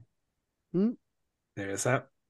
Moi, je, je, veux te, je veux te poser une question parce que tu es probablement euh, plus au courant de, ces informations-là que moi. Y a-t-il une raison pourquoi, euh, quand la semaine dernière, on a décidé, euh, tu sais, on, on devait couper le monde pour arriver à notre, 30 à notre 53, les Pats ont coupé Bailey Zappi ainsi que leur autre corps arrière, là, Malik Cunningham, pour les re-signer ensuite sur leur équipe de pratique. Y a-t-il une raison pourquoi on les coupe pour après ça aller les rechercher, de prendre ce risque-là? Aucune idée. C'est ma réponse professionnelle avec beaucoup d'études et beaucoup de pensées. J'ai aucune idée. OK, parfait. On n'est pas tout seul, je, je, je suis Oh rassuré. non, non, non. On a La eu toute la même réaction. Ben, c'est ça, c'est comme. C'est bizarre. C'est effectivement bien bizarre. OK, parfait.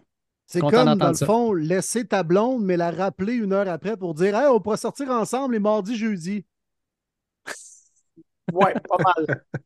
Écoute, moi, moi, je suis marié, là, fait que euh, je ne suis plus dans ce- dans cette pensée-là, là, mais oui, je me rappelle bien, oui. Hey Alain, avant de te laisser filer, on voulait demander là, vite, vite, qu'on a fait le jeu l'année passée. On s'est dit pourquoi pas le refaire? On veut donner notre, notre carré d'as, donc les finales d'association qu'on prévoit en début septembre, en janvier, juste pour le plaisir. On le sait qu'il y a beaucoup d'impondérables d'ici là. Mais toi, Alain Poupard, ton carré d'as que tu vois en janvier. Oui, c'est pas des questions. Dans les deux conférences, Oui. Oh. Euh, euh, oh boy. Euh. Baltimore contre les Jets. Wow! Et- OK. Et. Wow! et ouf, c'est vraiment. Ah, il y a attends, San Francisco, Nouvelle-Orléans. Oh my nice! God. Nice! Ah, j'aime ça! j'aime Je ça. suis pas responsable de mes prédictions. Hey, c'est Ah, excellent, c'est un jeu qu'on pas juste l'écrit, mouillé, Alain. Alain. T'as plongé dans la piscine. Let's go. C'est pas juste une saucette. J'aime ça. Merci. Oui, c'est c'est mieux que j'avais sorti quelque chose comme un, tu sais, Kansas City contre Cincinnati puis Philadelphie contre San Francisco. C'est plate, ça, un peu. Exact. Ah non, c'est ça. Exact. Ce qui est plate, c'est les. Ravens dans le corridor, mais c'est pas grave. J'aime j'aime l'audace. OK. je, vis, je vis sans peur. OK. On aime ça de même. Tu te promènes avec une calette des exploits à Miami. Ça paraît. Let's go. Ah oui, effectivement. Ben oui, ben oui. Fier représentant. écoute, Alain, on va te laisser y aller. Un énorme merci de ton temps. tu as été super généreux encore une fois. C'est du bonbon de t'avoir sur le show. On adore euh, discuter de football, des Dolphins, de toute n'importe quelle équipe également dans la NFL. Je te souhaite un excellent début de saison, Alain. Enjoy, continue ton excellent travail auprès de Sports Illustrated. Les gens, n'hésitez pas à aller suivre Alain Poupard sur euh, Twitter qui met beaucoup d'informations sur les Dolphins au quotidien. Donc, Alain, on, te dit un gros merci encore une fois, puis on se reparle durant la saison. Yes, merci Alain. Merci Alain. si vous dites aux, gars aux gens de, me suivre sur Twitter, vous donnez l'adresse, c'est Poupart, P-O-U-P-A-R-T, NFL. That's it. Excellent. Poupart NFL. le, site, c'est alldolphins.com. Nice. votre podcast, c'est là Ça vaut la hein? peine. Le podcast, c'est sur YouTube, c'est All Dolphins Podcast. Excellent. Cool. Hey, thank you, Alain. Toujours un plaisir de jaser. Salut les boys. Merci Alain. Hey, toujours un plaisir de l'avoir sur le show, honnêtement. Quel homme sympathique. Il nous a donné tellement d'infos, tellement de bonbons. C'est génial. Merci encore une fois, Alain, d'avoir participé avec nous. Puis c'est sûr qu'on te rejase durant la saison. Yes.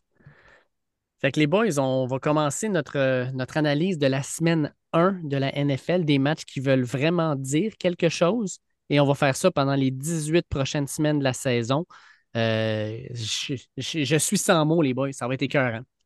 Euh, c'est là, là. C'est là qu'on commence nos prédictions, qu'on décortique les matchs, les boys, comme on va le faire à chaque semaine dans ce podcast. C'est un peu ce qui a, je crois, créé un, petit concept, sentiment d'appartenance et euh, genre de, de, moments spécial semaine après semaine d'avoir nos prédictions puis de décortiquer les matchs. Ça va, être, ça le fun, les boys. Ça commence pour de vrai 306 jours après le dernier Super Bowl. Enfin du football de la National Football League la crème de la crème. On va enfin pouvoir voir euh, les vrais partants. On souhaite pas trop de blessures, même si ça a déjà commencé. S'il vous plaît, laissez nos joueurs en santé. Et on va commencer ça avec le Thursday Night Football. Fait qu'on commence ça de même.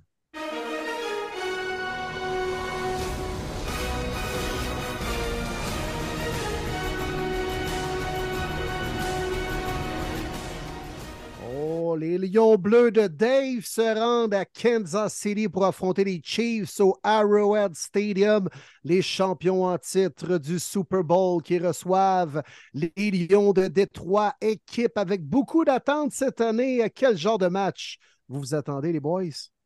Ah, on l'a dit souvent, premier match bizarre qu'on ne s'attendait pas à voir les Lions qui vont à Kansas City. C'est même pas une rivalité, rien. Encore une fois, je n'ai glissé un peu plus tôt dans le podcast les Lions, on les voit quand même gros. Mais il y a beaucoup de trucs qui ont changé. Hein? Chris Jones ne sera pas de la rencontre. Pat Mahomes va devoir euh, distribuer le ballon peut-être différemment parce que Travis Kelsey, à l'heure que l'enregistrement se fait, il est highly questionable. Je pense qu'il va être habillé, mais je pense qu'il ne sera pas sur le terrain tout le long. Ah oui, donc! Les Lions bleus pour le premier match. Hum. Surprenons le monde. Oh. Jamar Gibbs, David Montgomery, c'est un duo de porteur de ballon qui va être beaucoup, beaucoup, beaucoup utilisé. Puis avec l'absence de Chris Jones, avec une bonne ligne offensive côté des Lions, je pense qu'on est capable de contrôler justement le jeu au sol. Fait que je pense que le temps de possession va être important. Fait que je mise beaucoup sur le duo de porteur de ballon. C'est la raison pour moi que les Lions vont gagner. Euh, ça va être serré. Il va y avoir beaucoup de points dans le match. Les défensifs vont être perdus. Mais je pense qu'à la toute fin, on va être capable de, bien courir le ballon du côté des Lions de Détroit. Oui, écoute, euh, je vais peut-être pas abonder dans le même sens. Je vais dire qu'effectivement, je pense que ça va être un match offensif il va y avoir beaucoup de points. Le over-under est à 53,5. Euh, personnellement, j'irais over pas à peu près. Je pense que c'est une partie où les deux équipes pourraient marquer 30 points. Chris Jones, qui n'est pas dans le centre, avec une ligne offensive aussi forte que celle des Lions de Détroit, de mes Lions bleus, je pense qu'on va prendre avantage de ça, qu'on va courir le ballon. Et on a entendu euh, ce matin euh, l'entraîneur-chef euh, déclarer que, selon lui, Jammer Gibbs, on, va lui donner un rôle un peu plus petit pour le premier match. question de lui donner justement du temps pour respirer puis être en santé aussi, espérons-le, le plus longtemps possible dans la saison. Ça ne me surprendrait pas que David Montgomery court un peu plus le ballon que Jammer Gibbs en, fin de, euh, ben, en fait demain soir. Euh, de l'autre côté, ben, écoute, c'est Pat Mahomes. Fait que le fait que Travis Kelsey soit peut-être pas à 100% ou peut-être même pas là, c'est sûr que ça a un impact majeur. Mais de l'autre côté, on a un certain Andy Reid, et on lui donne beaucoup de temps pour préparer un plan de match euh, contre une équipe euh, qu'il a pu analyser pendant la saison morte. Je pense qu'Andy Reid va arriver préparé. Ça ne me surprendrait pas qu'Isaiah Pacheco euh, court le ballon un peu plus qu'on pensait, qu'on fasse courir aussi un certain Clyde Edwards-Helaire, puis non seulement le faire courir, mais qu'il reçoive des passes. J'espère que les Chiefs vont gagner ce match-là. Je vous l'ai dit, j'espère, parce que je ne veux pas avoir un hype trop gros pour mes Lions bleus. On n'est pas prêt à ça. Fait que je vais avec une victoire des Chiefs, un 30-28 ou 31-28, quelque chose comme ça. Match élevé, euh, à pointage élevé, puis match, je l'espère, excitant jusqu'à la fin. Je pense que ça va l'être excitant. J'ai l'impression qu'on va avoir quand même un bon spectacle à se mettre sous la dent pour ce match d'ouverture. Mais vous voyez les Lions un peu trop gros, les gars, euh, pour ce match-là, là, strictement. Euh, Mahomes va être craqué comme pas possible, avec son rituel d'avant-match, comme on a vu dans Quarterback, euh, lever de la bannière des champions. Euh, il va être craqué, le couteau entre les dents. Moi, je pense qu'en première demi, les Chiefs vont dominer, pratiquement marquer avec le ballon à, chaque fois qu'ils auront le ballon en séquence offensive. Mais je vois les Lions bleus quand même chèrement vendre leur peau bleue et surtout revenir en deuxième demi. Je pense qu'à la demi, ça va être un genre de 21-7 et le match va se terminer 28-23 pour les Chiefs. Je vois un hmm. genre de match en deux temps. Je pense que les Chiefs vont faire ce qu'il faut en début de rencontre pour énergiser la foule. Les gars vont être craqués. On va peut-être s'asseoir un peu trop sur cette avance-là. La défensive va avoir certains trous assurément avec Chris Jones, le gros 95 qui n'est pas là. Mais je vois les Lions revenir un peu en deuxième demi, nous donner un match quand même intéressant jusqu'à la fin. Mais les Chiefs l'emporter un genre de 28-23. On s'en va dimanche, une heure et on a la petite chanson de CBS pour nous accompagner.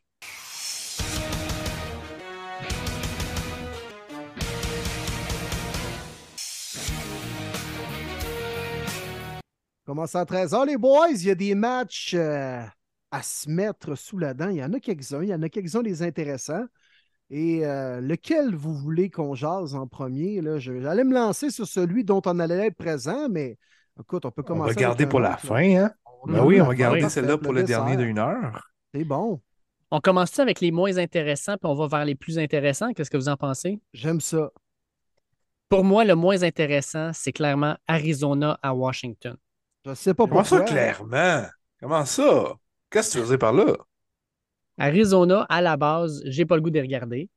Puis Washington, qui vont jouer à Washington dans leur stade qui est en train de s'effondrer. Je sais pas.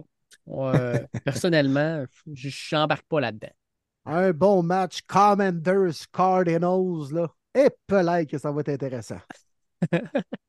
Et pourtant, ce n'est pas le match avec les billets les moins chers, loin de là même. Ce qui est surprenant.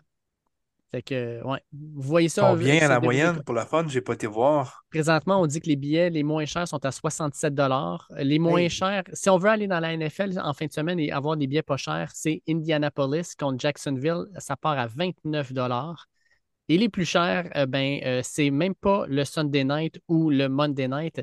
C'est le match Philadelphie à New England euh, et Green Bay à Chicago. On est au-dessus de 200 le billet. Ouais. Moi, je ne paierais pas 67$ pour aller voir des cards contre les Commanders. Je vous en passe un papier. Non. non. Deux secondes. Puis à moins d'être fan de Washington, je pense pas qu'il y ait grand monde qui va regarder ce match-là non plus dimanche. Mm. Donc, ben, pour les prédictions, je pense que ça va être pas mal tous unanimement. Il n'y a pas grand débat à dire. Allez écouter ce qu'on a dit sur les cards lors du dernier podcast à la toute fin. Puis... Quatre victoires! ouais. Ben non, les Commanders, Sam Howell, une nouvelle ère débute.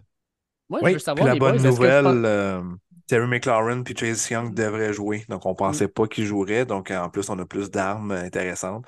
Je ne vois aucune façon que Arizona gagne. Est-ce que vous pensez qu'Arizona va dépasser les 10 points? Moi, c'est ça que je veux savoir. Non. Euh, ils vont l'égaler. Ils vont faire 10 points. OK. OK. J'aime ça. Moi, je, moi j'irais C'est quand même Joshua Dobbs, là, un ancien Browns. Là. Oh, come on. Oh, pas là-dessus. Aïe, aïe, aïe.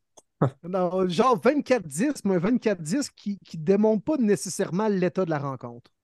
Et puis juste demain, les gars, vous, pensez quoi de Steichen qui va déclarer que ben, les Eagles ont perdu le match à cause de moi au Super Bowl?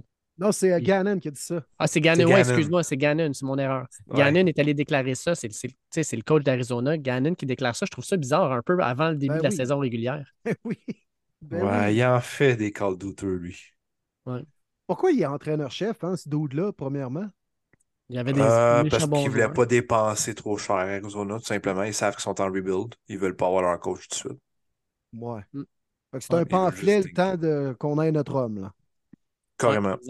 Que Lincoln Riley arrive en même temps que Caleb Williams. C'est ça. ça. pourrait être quelque chose de genre. Mm. Fait qu'on s'entend que les trois, euh, on prend Washington qui gagne. Les WFT! Oui, monsieur. Deuxième match, selon moi, le moins intéressant. Houston à Baltimore pour jouer contre les Ravens. Euh, écoute, on va voir la nouvelle ère des Ravens avec un Lamar Jackson beaucoup plus riche, avec un nouveau coordonnateur à l'attaque, avec OBJ, avec Zay Flowers. Euh, vous pensez qu'il se passe quoi? Parce que de l'autre côté, avec Houston, on va voir les deux premiers choix repêchage dans leur premier match NFL saison régulière. Est-ce que Houston donne un match à Baltimore? Ah, ça va être plate comme match, ça. Ouais. Je pense la même chose. Euh, la ligne offensive de Houston m'inquiète avec Howard qui était placé en plus sur le IR aujourd'hui. Quatre games minimum, ça, ça fait mal pour un jeune corps qui veut commencer. Euh, surtout à Baltimore, ce qu'il va se faire blitzer de partout. Euh, c'est sûr et certain que le commentateur défensif, il sait très bien qu'il va mettre beaucoup, beaucoup de pression sur Stroud. Puis il n'y a pas beaucoup d'éléments excitants autour de lui. Ça va être une année quand même difficile, on ne se le cache pas. On est en reconstruction. On espère que nos jeunes vont bien performer. De l'autre côté, Lamar veut prouver qu'il est en santé, qu'il est back, qu'il est fort. On va utiliser, je pense, des Flowers qui va écarquiller. Euh, bold Predictions, des Flowers va avoir son premier match sans berge en plus pour son premier départ. Mm. Donc, euh, Ravens pour moi. Donc, ça, ça voudrait dire que Odell pourrait peut-être faire la baboune parce qu'il n'y aura, pas le ballon. Ça, c'est, ce serait drôle à voir. Il va faire la baboune, mais il a lui-même déclaré qu'il voit ses Flowers comme un futur euh, top 5 receveur dans la NFL. Bon, ben, tant mieux pour lui. Vous euh, leur donnerez toutes mes salutations. Par texto ou par courriel? par email? Mm. Moi, je vais avec Baltimore aussi, mais dans un match plus serré qu'on peut penser. J'ai bien l'impression que la défensive de Baltimore sans Marlon Humphrey, euh, oui, euh, Houston n'a peut-être pas des grands receveurs, mais on parle de Zay Flowers. Moi, je vais parler de Tank Dell. Je pense que ce match-là va faire ouvrir aussi bien des yeux. C'est un receveur qui a été repêché par Houston, mais à la demande de CJ Stroud.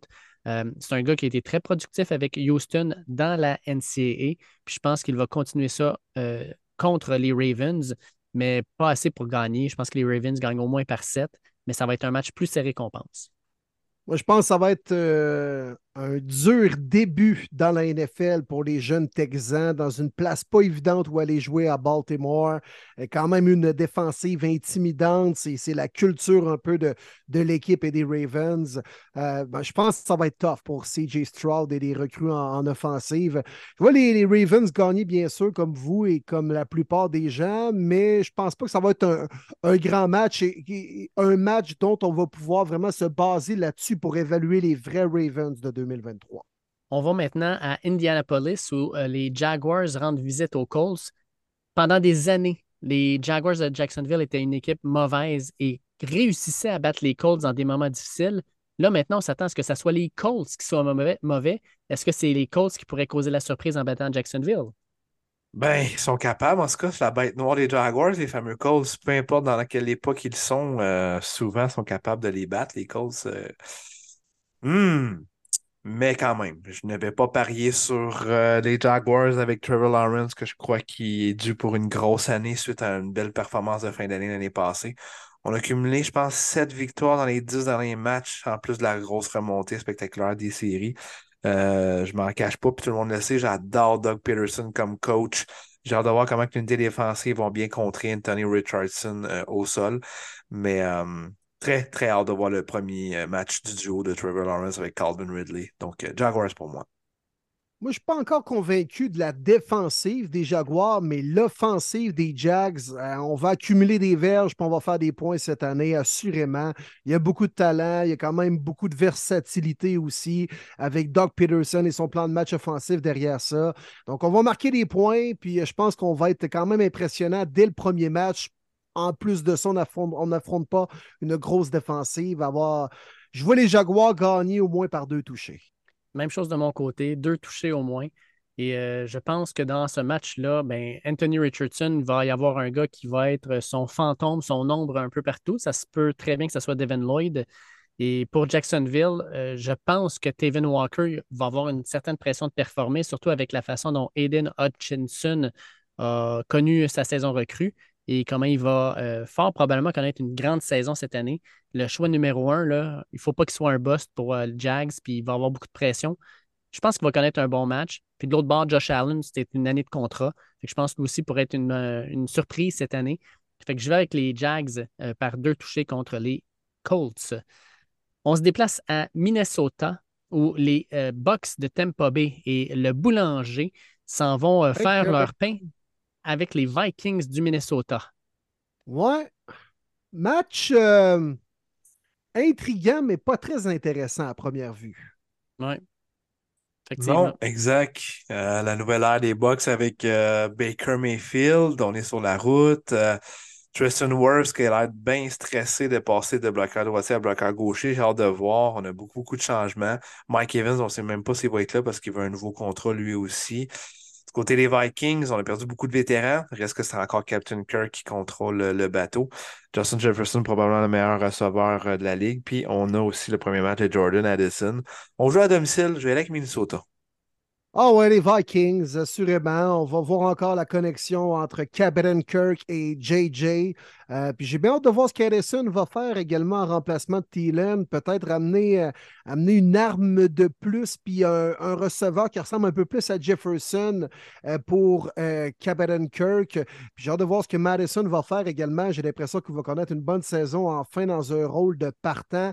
La défensive des Vikings, pas yable. Pas yable, par exemple. Donc on va peut-être voir quelques flashs de Baker. Il va être le premier à s'exciter avec ça. Mais les Vikings vont gagner pense un match à haut pointage quand même 31-25. Euh, les gars, vous dites que les Vikings vont gagner, mais ils vont gagner là, par la peau des fesses parce que c'est le Vikings way. L'an dernier, ils ont gagné leurs 11 matchs, 11-0 avec des matchs euh, disputés avec moins de 7 points d'écart. Moi, je pense que c'est ça. Les Vikings vont s'ajuster à leur compétition, puis c'est pas plus compliqué que ça. Ils vont simplement remonter, puis gagner. Fait que checkez bien ça, Tampa Bay va faire un 14-0 rapidement. Ça va commencer à huer à Minneapolis. Puis là, tout d'un coup, ça va commencer à se réveiller. On va commencer à mieux jouer. Les Vikings vont venir, puis ils vont gagner ça. D'après moi, un 28 à 27 avec un kické à la fin du match. Puis on va faire comme few, ils ont gagné, puis on passe au prochain. Mais les Vikings vont continuer ce qu'ils ont à faire, c'est-à-dire gagner des matchs, mais de façon peu convaincante. Euh, la défensive va avoir de la misère parce qu'on euh, a des bons receveurs. Là. Si Mike Evans joue, si Chris Godwin joue, c'est quand même des bons receveurs. La ligne offensive, tu parlais de Tristan Worth, mais Jenkins est déjà sur la liste des blessés. Ce n'est pas une bonne nouvelle. Je pense que Tampa Bay va avoir de la misère à, bien euh, protéger son carrière, mais Minnesota, à part Daniel Hunter, il n'y a pas grand-chose pour, pour, aller euh, mettre de la pression. Je pense que ça va être un match très serré. les Vikings vont s'en sortir, mais de peine et de misère. On s'en va maintenant en Nouvelle-Orléans où euh, les Titans du Tennessee s'en viennent rencontrer les Saints. Les Saints, euh, vous l'avez dit, les boys, c'est notre équipe euh, surprise un peu, l'équipe qu'on voit probablement peut-être gagner la NFC South. Est-ce qu'ils commençaient avec une victoire contre les Titans et une équipe entraînée par Mike, Mike Vrabel? Euh, les Saints, euh, probablement le calendrier le plus facile euh, qu'ils ont dans la NFL. division qui est très prenable, défensive sous-estimée. On joue à domicile contre une équipe qu'on n'est pas trop certain qui est le QB1, ni le QB2, ni le QB3. Puis je pense que les autres aussi se le demandent encore en ce moment même de l'enregistrement du podcast. Derek Henry est là, ligne offensive douteuse, on a perdu quelques éléments. On a quand même Jeffrey Simmons qui est top 3 à sa position. Je pense que c'est un match serré. Il va y avoir quelques erreurs du côté de l'offensive des Saints. On joue sans Alvin Kamara. Je pense que c'est un match qui va se finir par trois, qui pourrait être surprenant peut-être euh, de ce côté-là.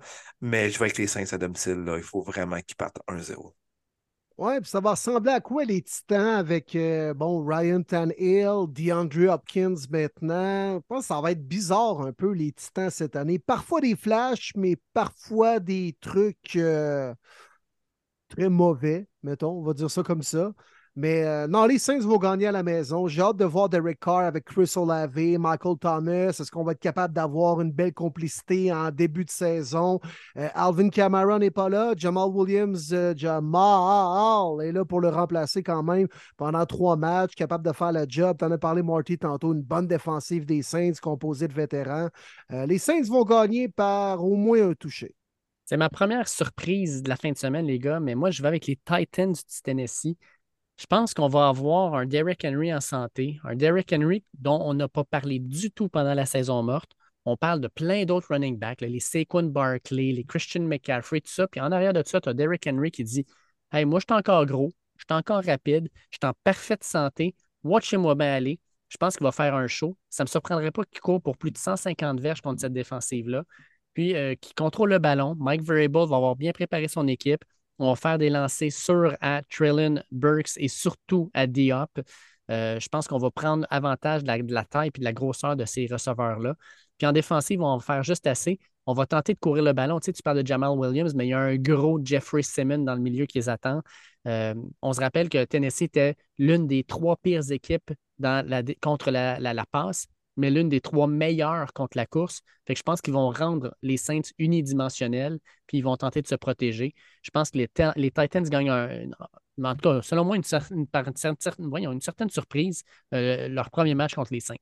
Intéressant. Mmh, Intéressant. Moi, je vais te répondre qu'ils n'ont pas de demi de coin, ils ne seront pas capables de couvrir la veille. ça, je suis d'accord aussi. Ça, ça, va être un match intéressant. J'ai hâte de voir ça, mais on va contrôler, on va contrôler l'horloge, selon moi, puis on va, on va limiter les erreurs. Genre de partie qui aurait le potentiel à la fin de la semaine, tu fais Hey, tabarouette, ça a été le show le plus intéressant du week-end. Un genre de match comme ça, sérieux. C'est vrai. Je suis d'accord. On s'en va voir tes bruns, mon Will. Tes bruns qui reçoivent les Bengals de Cincinnati. Dans le Duck Pound de Cleveland. There we go, brother. There we go. Tu vois, tu vois quoi? Tu vois-tu une victoire, mon Will? Ouais, mon gars. Tout à fait que je vois une victoire. Upset alert, si vous voulez. La bête noire, ça débute à Cleveland. Un vrai camp d'entraînement avec l'offensive complète. Oui, Joe Burrow est peut-être en santé, mais il n'a pas eu un vrai camp d'entraînement. Je pense qu'il va manquer un peu de synchronisme. Il va être un peu rouillé en début de match. J'ai l'impression que les Browns vont vouloir démarrer l'année en Lyon puis de montrer à tout le monde qu'ils sont à prendre au sérieux cette année. Je le file vraiment. Je trouve que le duel est bon pour être assez motivé pour le premier match, pour juger que l'enjeu est important. C'est un match de division. Mais en plus de ça, on a eu le numéro de Burrow des Bengals dans les dernières années.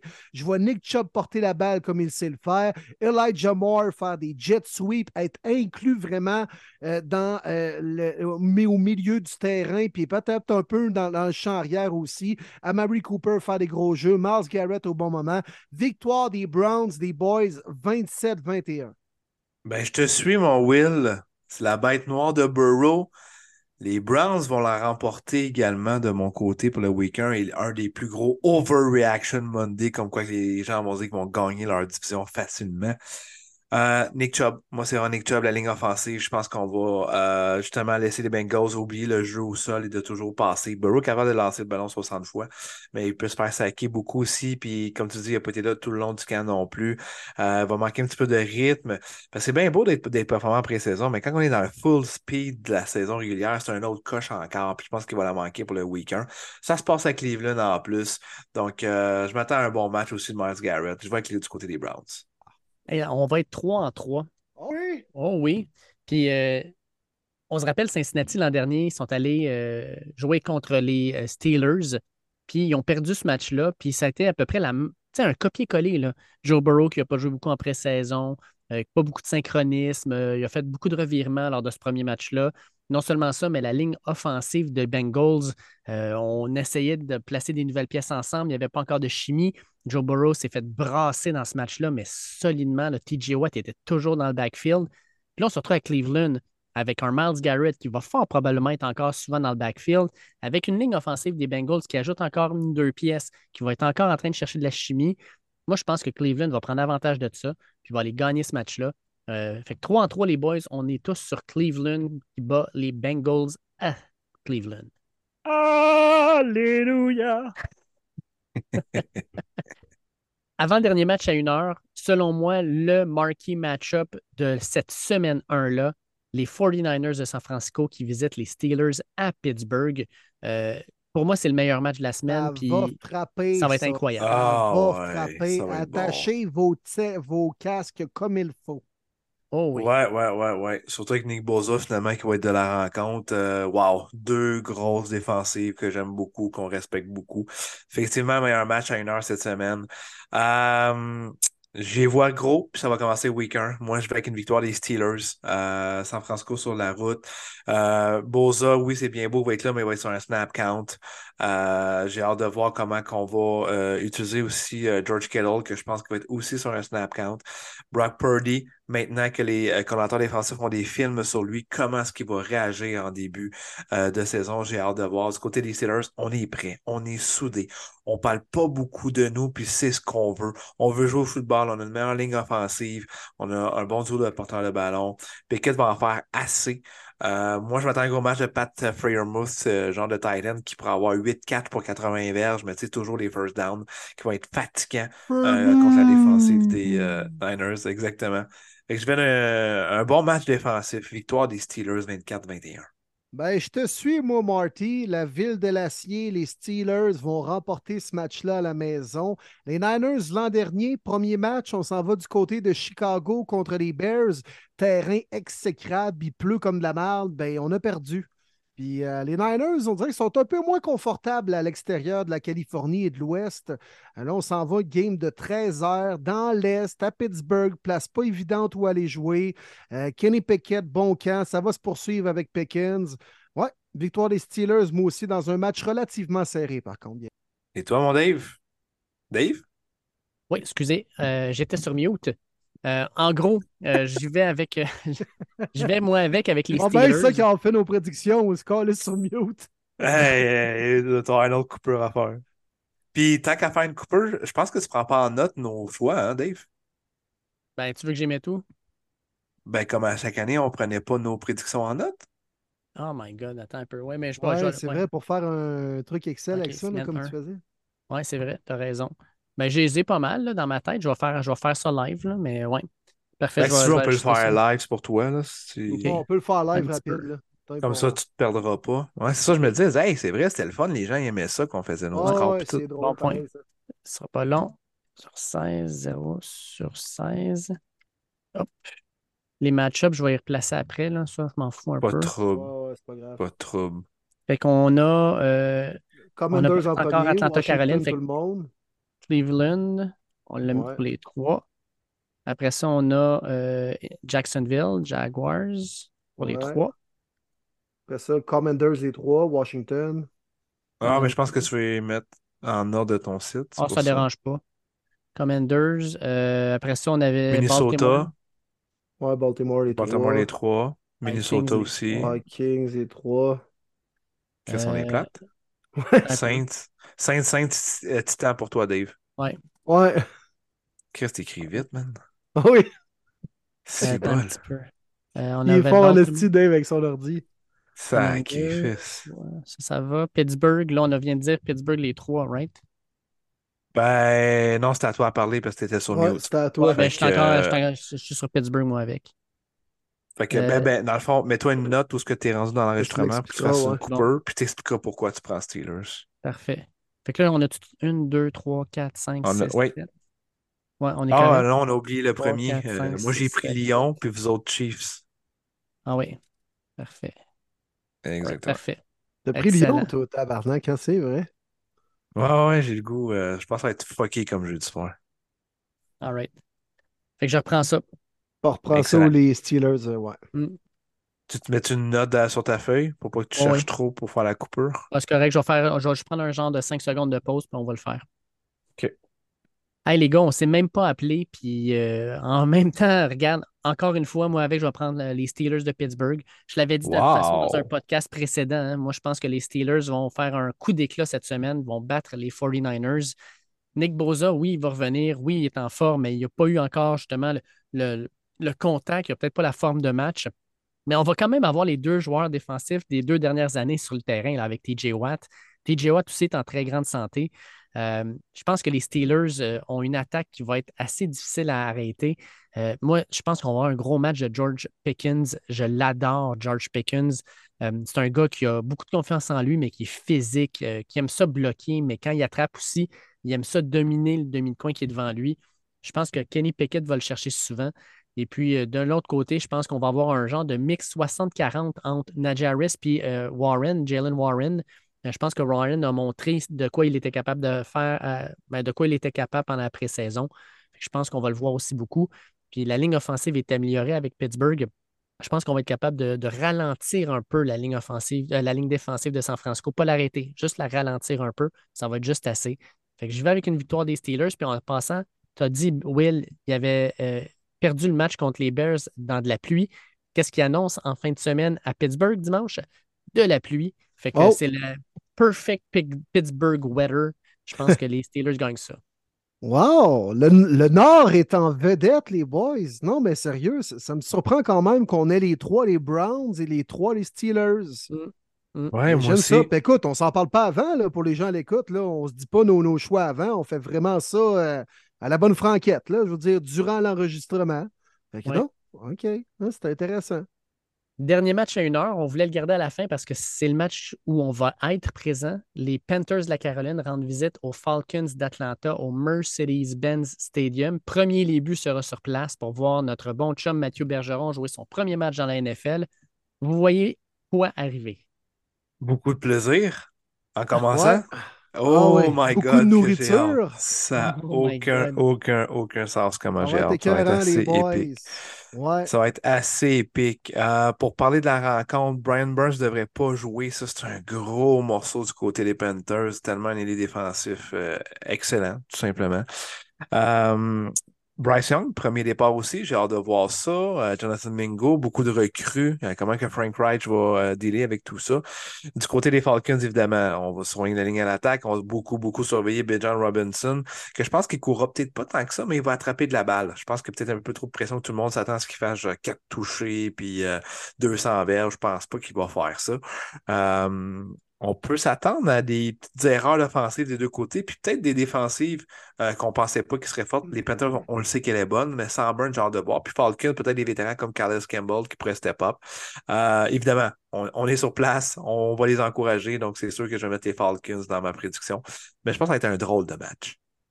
On le souhaite, là, pour notre boy Matthew, pour Victoriaville, pour le Québec, le Canada, une première victoire à son premier match, ce serait extraordinaire. Vraiment. Ah, moi, je, je vois ça, les gars, là. On est dans les estrades, ça gueule. On est à ligne de trois. Les Falcons ont le ballon.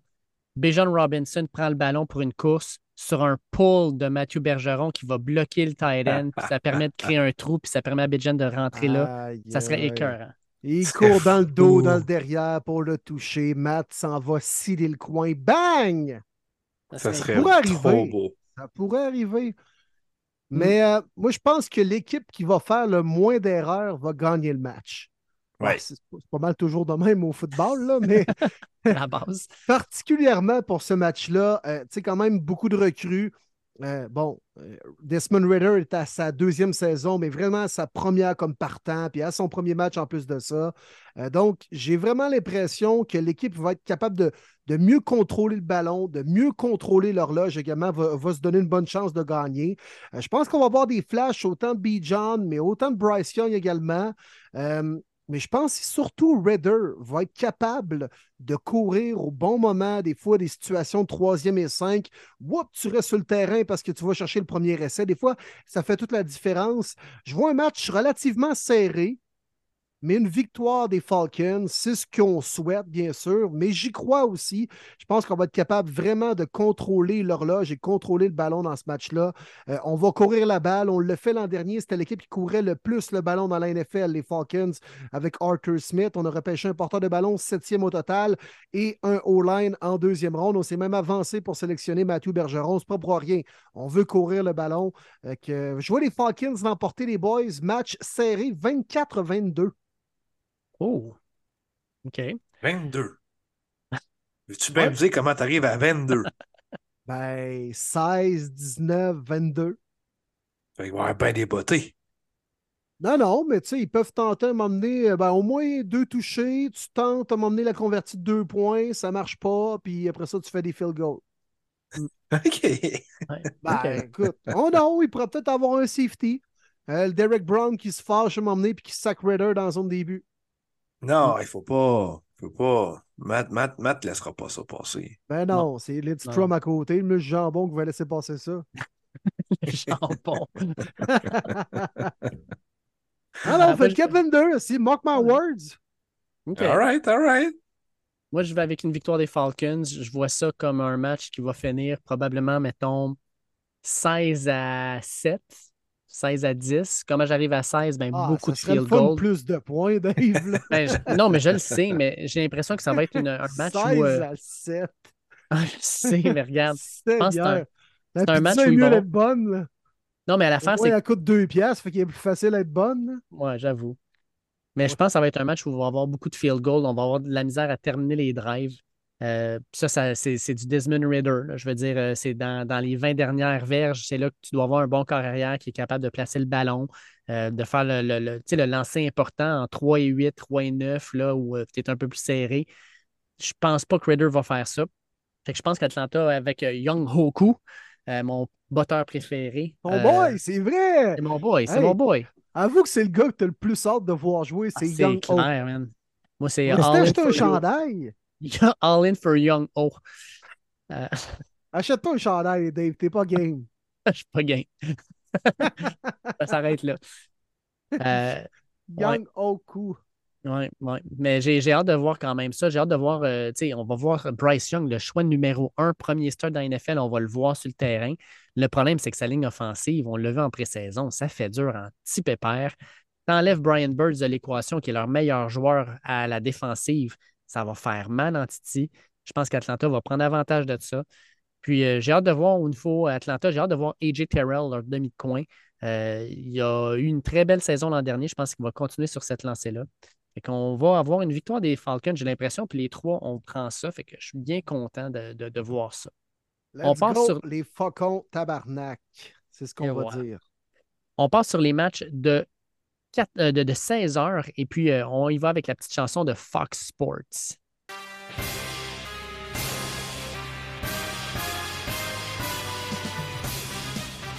Yes. Fait écoute, euh, on commence ces matchs-là à. Comment? à se- Oui. Ouais, on commence ça avec les matchs de 16h. 16h25, en fait. Il y en on a en- plusieurs pour cette première semaine. Oui, oui. Puis, à la différence de, des matchs de 1 heure, des vrais matchs pas bons, il n'y en a pas tant que ça. Le pire match, tant qu'à moi, malheureusement, euh, Marty, je dois dire que c'est les Raiders qui visitent tes Broncos. Un match de division, par exemple, ça, c'est intéressant, mais sur Ouais. papier. Sur Non, papier, je t'ac- Ouais, il y a peut-être Ram Seahawks aussi Ah, que je moi, trippe euh, pas. moi, je voterais pour Ram Seahawks, le pire, là, 4 Bon, heures. ben parfait. Regarde, on commence avec Rams Seahawks. Let's go. On, on part avec ça. Bon, Ouais. ben, les Seahawks vont gagner, Dave. C'est ça. C'est Seattle, je veux dire, sans Cooper Cup en plus. En plus, Euh, wow. Il n'y a pas de ligne à l'attaque. Euh, Cam Akers a démontré quand même des belles choses en fin d'année passée, mais quand même, je pense qu'on va souvent jouer de l'arrière. La défensive, je pense qu'on est l'équipe de mémoire qui a eu le plus de recrues lors du camp. Ils ont joué 35 recrues, tellement Mhm. qu'il y avait des coupures à faire de salaire et tout ça. Puis il y en a 15 qui ont fait l'alignement. C'est quand même énorme. Donc, euh, ils n'ont pas le choix, même s'ils veulent pas, ils sont vraiment en rebuild. Moi, je, pense que ça va être un one-way. Ça reste que c'est de Sean McVay. On ne sait jamais.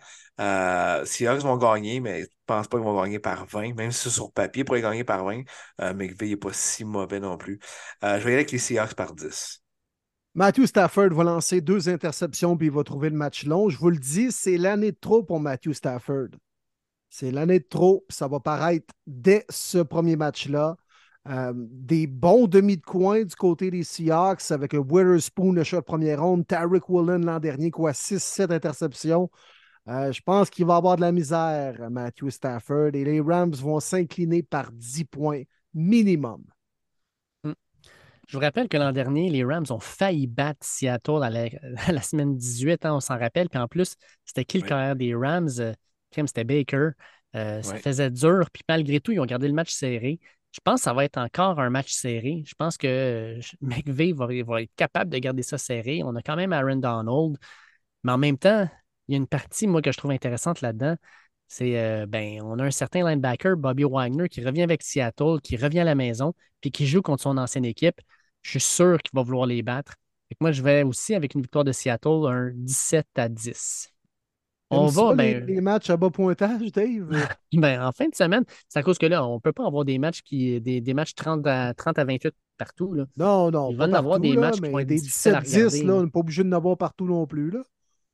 Non, mais je suis d'accord avec Dave, par exemple. Il va y avoir beaucoup d'équipes qui n'auront pas de rythme. Donc, euh, ça va être chaotique, il va y avoir des revirements. Fait que oui, il va en avoir des matchs de même, c'est sûr, des low scores.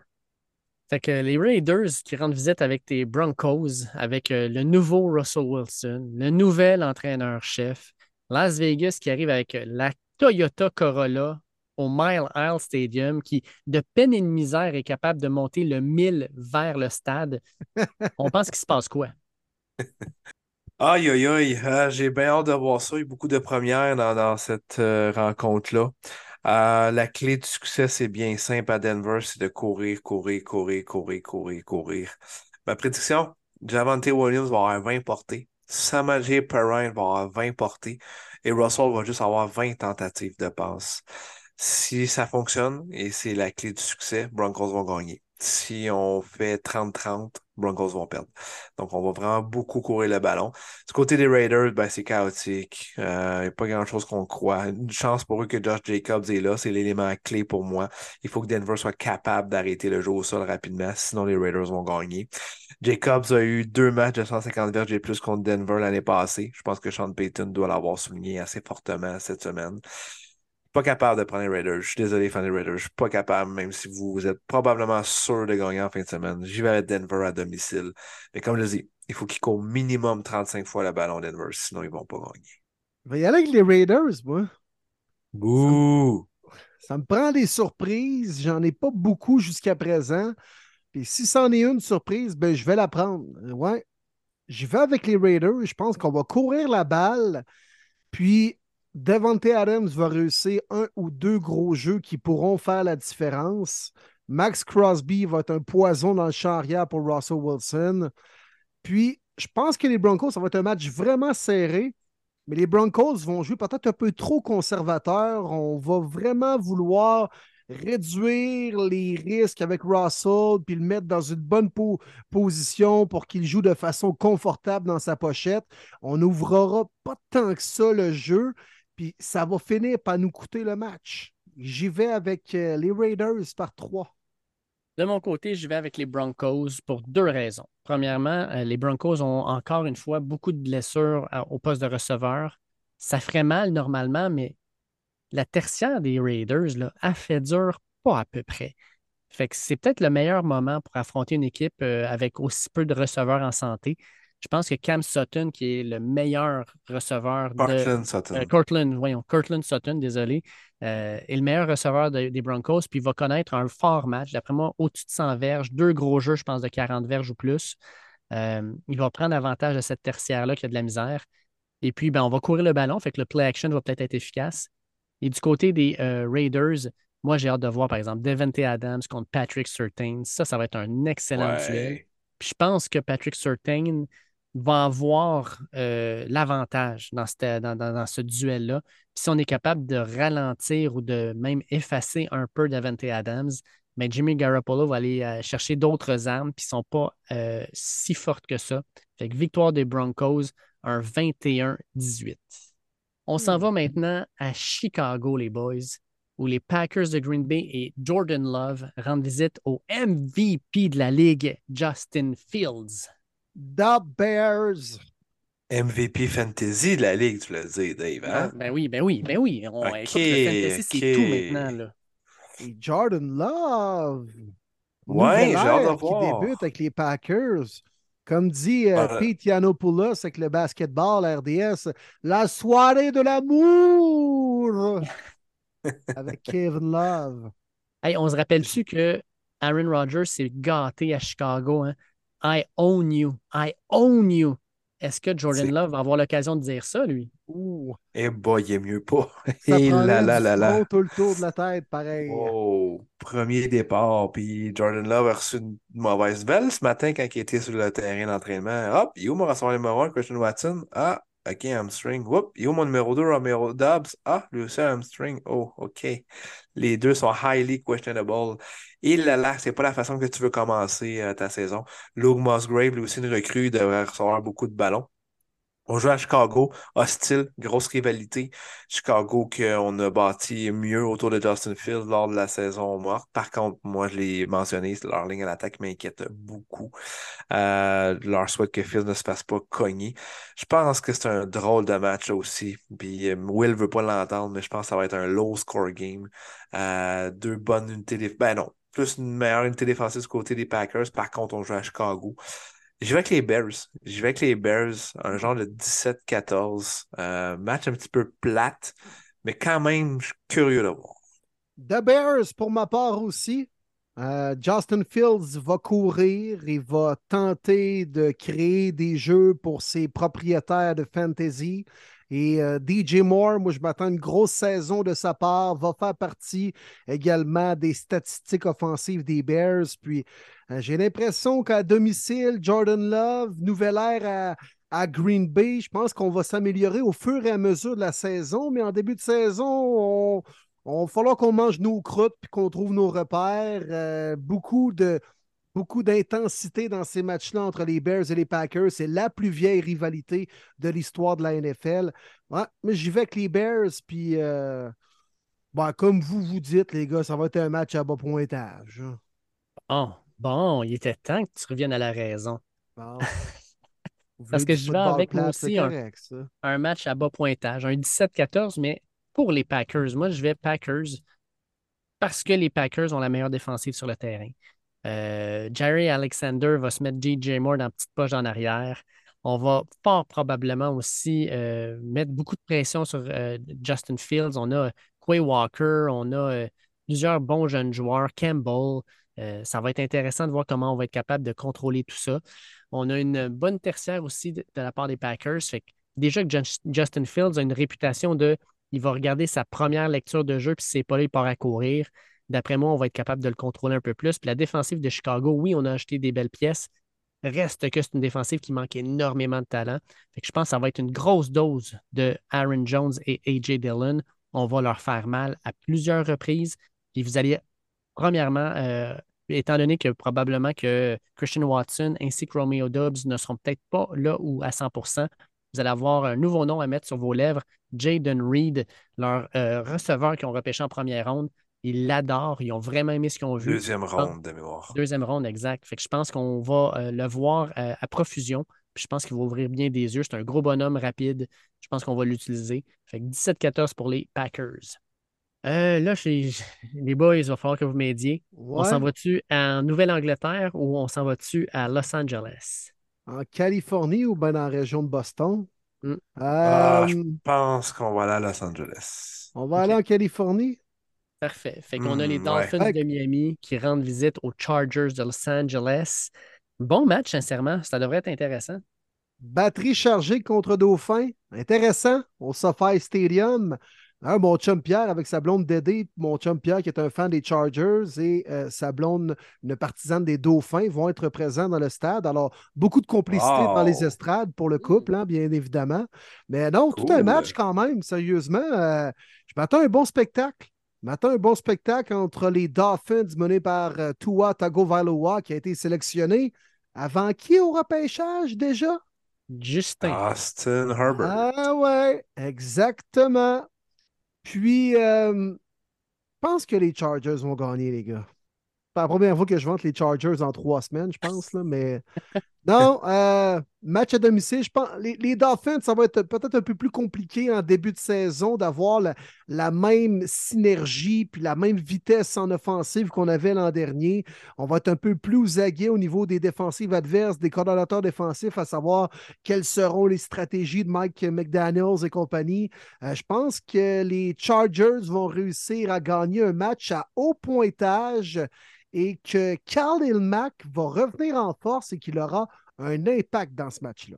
Intéressant, intéressant. Je suis vraiment thorn, honnêtement. Même si je vante beaucoup les Chargers, euh, je pense que les Dolphins vont avoir un excellent euh, départ. Euh, ce qui m'inquiète, c'est la ligne offensive avec Terran Armstead du côté des Chargers. On sait qu'on va avoir des blessures, mais au moins on le sait qu'à la semaine 1, Russian Slater va être là, Corey Lindsley va être là, euh, tous nos éléments. Sur papier, je le dis, c'est une information que j'aime beaucoup. Donc, je vais mettre les Chargers gagnants pour la première semaine. Mais ça va être à haut pointage. Ça va être excellent. Euh, bien, bien hâte de voir le résumé de ce match-là. Chargers aussi, de mon côté, les gars. Euh, quand tu as Terran Armstrong, ton left tackle, qui est blessé puis qui est probablement pas là, puis tu affrontes Khalil Mack et Joey Boza, eh boy, Tua est mieux de se débarrasser du ballon rapidement parce que, oh là là, il va avoir de la pression sur le dos. Puis j'espère qu'il a fait des bons cours de. C'est quoi, du jiu-jitsu qu'il a vu ou du judo? Ouais, du pour judo. apprendre à, bien tomber. parce que je pense qu'il va tomber une coupe de fois. Euh, puis du côté des Chargers, mais ben, tout le monde est en santé. Puis ça, c'est pas arrivé souvent l'an dernier. Mike Williams est là, Keenan Allen est là, puis maintenant, on a maintenant Quentin Johnston qui arrive aussi. Euh, on a, euh, comme tu dis aussi, Russian Slater qui va pouvoir contrôler un peu plus la ligne offensive. Je vais avec les Chargers. une victoire pour commencer la saison alors que tout le monde est encore en santé. Les Eagles, finalistes du dernier Super Bowl, rendent visite aux Patriots qui, on le sait maintenant, rendront hommage à Tom Brady. Est-ce que Tom Brady va lancer une passe, les boys? Est-ce qu'ils ont gardé un petit spot pour lui sur euh, l'alignement partant pour qu'il lance une passe? J'espère. Je ramènerai le gros 87 en même temps. Ah, ça serait magique. Hein? Dans le red zone. ça bon, marcherait hein, mais... Il y a bien du monde qui parle de ça, c'est ça qui est drôle. Est-ce que Tom Brady va lancer une passe? Come on, voyons donc que le monde parle de ça. Ah, mais d'ailleurs, les boys, petite parenthèse, pourquoi on, je trouve que le timing est mal choisi pour honorer Tom Brady? Tu sais, la première mhm. semaine, il se passe plein d'affaires. Tout le monde est à gauche, à droite. On regarde des matchs. On n'est pas. Pourquoi on ne l'a pas fait lors du premier match à heure de grande écoute, prime time des Pats cette année, l'hommage à Tom Brady? Étrange. Comme son retour quand il était avec les Bucks à New England, un dimanche soir. Ouais, je trouve ça bizarre, sérieusement. Ça va comme. Ça. Puis, tu sais, la semaine prochaine, dans le podcast, on va avoir tellement d'affaires à jaser, les gars, que ça va passer en deux cracks, là, cet événement-là. Là. Probablement. À moins qu'il lance une passe. À moins que ça soit tout un match. Là. ouais, mais ce ne sera pas le cas. Non? Tu penses être une bouchée des pattes? Non, je pense que les Eagles vont gagner aisément. Ouais. Vas-y, vas-y avec ton analyse. Non, écoute, euh, je pense que les Eagles vont sortir en Lyon, puis de débuter à l'étranger. Je pense qu'ils aiment ça, le fait de de ne pas avoir trop de pression devant leurs partisans la semaine 1. L'attention va être sur les pattes, sur Tom Brady. Après également une longue cérémonie, des fois sur le terrain. C'est difficile pour l'équipe locale de, performer immédiatement dès le premier kick-off, dès la première séquence en offensive, en défensive. les Eagles vont en profiter dès le début de la rencontre. On va marquer des points tôt. On va faire voyager le ballon avec notre carrière qui court, A.J. Brown, Devante Smith. La défensive des Eagles va faire le reste. Je pense que les Pats vont, vont quand même, je veux dire, faire quelques jeux intéressants, quelques flashs, mais ça va être quand même une victoire sans équivoque des Eagles pour moi. Ouais, j'abonde pas mal dans le même sens. Euh, je pense que le début de match, peut-être le synchro et tout ça, grosse défensive, on joue sa route. Je pense que ça va être serré en dessous au halftime. Euh, mais je pense qu'on va tellement voir la différence entre les deux offensives au second half. Euh, on sait que Bill Belichick est un maître de bien s'ajuster du côté du halftime. Par contre, euh, Sirianni capable d'avoir de la magie avec tous les éléments explosifs qu'il peut avoir. Euh, ça peut être AJ Brown, ça peut être Devontae Smith, ça peut être Dallas Goddard, ça peut être n'importe quel porteur de ballon. ça peut être des screens, ça peut être des deep. il y a tellement de choses qu'il peut faire. Donc, je pense plus que les Eagles vont être capables de s'adapter à la demi pour, pour vraiment faire une grosse différence après le troisième quart du côté de pointage. Donc, la question reste est-ce que Brady va lancer une passe, qui est une question complètement ridicule? C'est non. Eagles de mon côté aussi, dans une victoire relativement facile. Euh, on va péter le party à Foxborough. Euh, les Eagles sont excellents d'ailleurs pour péter le party. Parlez-en au Père Noël. Euh, mais sincèrement, les Eagles, leur défensive, on, sent, on le sait, les Pats aiment courir le ballon. Essaie de courir le ballon quand tu as Jordan Davis et Jalen Carter dans le milieu. Sincèrement, Fletcher ça pas drôle. Sérieux. Ah, c'est fou la rotation. Ça bougera pas. Non seulement ça bougera pas, mais ajoute à ça que Mac Jones va voir souvent Hassan Reddick dans sa face. Euh, il va, en tout cas, ça ne ça, ça, sera pas super beau. Puis du côté de, la défensive, les, les Pats, j'adore leur défensive, mais vous l'avez dit, les gars, il y a trop d'armes du côté des Eagles. Puis quand rien est là, ben Jalen Hurts est capable de courir le ballon aussi bien que n'importe qui dans la ligue. Fait que je vais avec une victoire des Eagles par plus de 14 points. Moi, c'est, ça va être une, belle volée, une solide. Oh, fly, Eagles, fly. Oui, monsieur.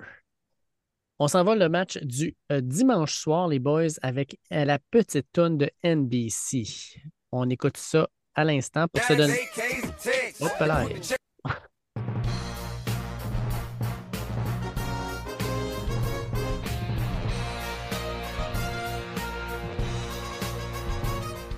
OK, yes. Ça, c'est immédiatement après la chanson d'introduction de Carrie Underwood. J'ai hâte d'entendre ça. Dimanche soir, les boys, live in Atlanta.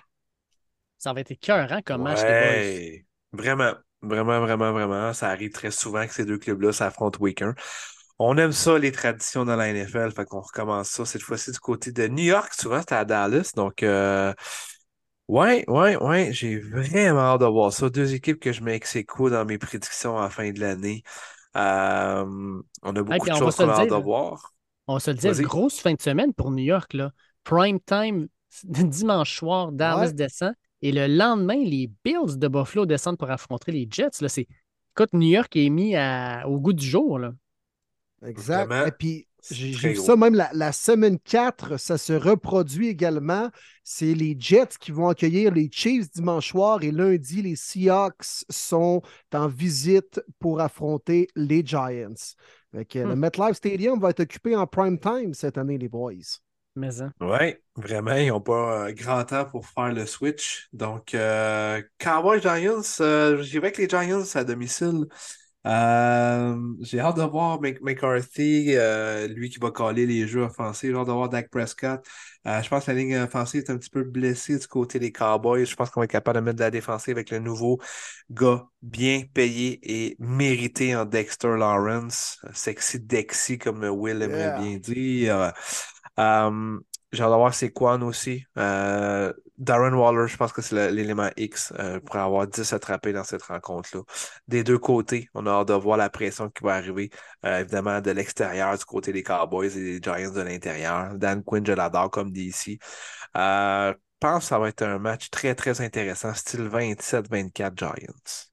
Oui, ça va être bon, tout à fait. Puis c'est souvent un match serré entre ces deux, équipes-là pour le premier de la saison. Euh, pour tout ce que j'ai dit sur les euh, Giants, les G-Men tantôt, je vais les choisir, bien sûr. Je pense qu'on va être capable de contrôler l'horloge et que Dak Prescott va voir beaucoup de bleu également dans le champ arrière. Thibodeau d'un côté, Aziz Ojulari dans le centre, bien sûr, avec Sexy Dexy, Leonard Williams également, qui n'est pas négligé. Euh, puis je pense que Deontay Banks va connaître un bon premier départ contre Brandon Cooks ou contre CeeDee Lamb. On va mettre tellement de pression que Dak n'aura pas le temps de connecter avec ses receveurs. On va courir la balle avec ses quads. Victoire des Cowboys. Puis, comme toi, euh, des, Giants, oui, oui, des Giants. C'est comme toi, Marty, 27-24. écoute, sérieusement, on pourrait, on, peut plus dire qu'on ne s'est pas appelé, ça n'a pas de bon sens. Je vais avec les Giants aussi. Euh, moi, je l'ai dit en début de saison, euh, les Giants, les, les, Cowboys, je ne le crois pas. Je ne pense pas qu'ils vont faire les séries. Ça vous donne une idée. Je pense que les Giants ont le front défensif parfait pour mettre de la pression sur Dak Prescott et Dak Prescott ne réagit pas bien à la pression. Euh, d'après moi, il va faire une ou deux interceptions dans ce match-là. Et le gars qui va y mettre la pression, oui, tu as Sexy Dexy, mais tu vas voir Kevin Thibodeau, l'homme qui euh, fait des anges du carrière, qui vient de saquer puis qui fait une crise d'épilepsie. hein? Eh là là qui était là pour ce euh. match-là. Nick Foles était mort par terre, man, en étoile. Ouais. C'était un petit peu hard, puis oh, il est à côté et fait des anges par terre. Un je suis comme, peu déplacé. Ouais, c'est oh. La ligne, il l'a dépassé maintenant. Ouais. Mais bon, fait que tout ça pour dire que les Giants vont gagner ce match-là. Puis j'y vais avec un 28-21. Euh, je pense que l'attaque va avoir de la misère. Je pense qu'on va avoir des revirements de la part des, euh, des Cowboys. Mais la défensive des, Cowboys reste de mettre beaucoup de pression sur Daniel Jones. D'après moi, il va courir le ballon beaucoup plus. On va essayer de l'éloigner de Micah Parson avec raison. On termine ça, les boys, avec le Monday Night Football. Monday Night Football, euh, je vous fais écouter cette petite chanson-là, puis après ça, on analyse ça.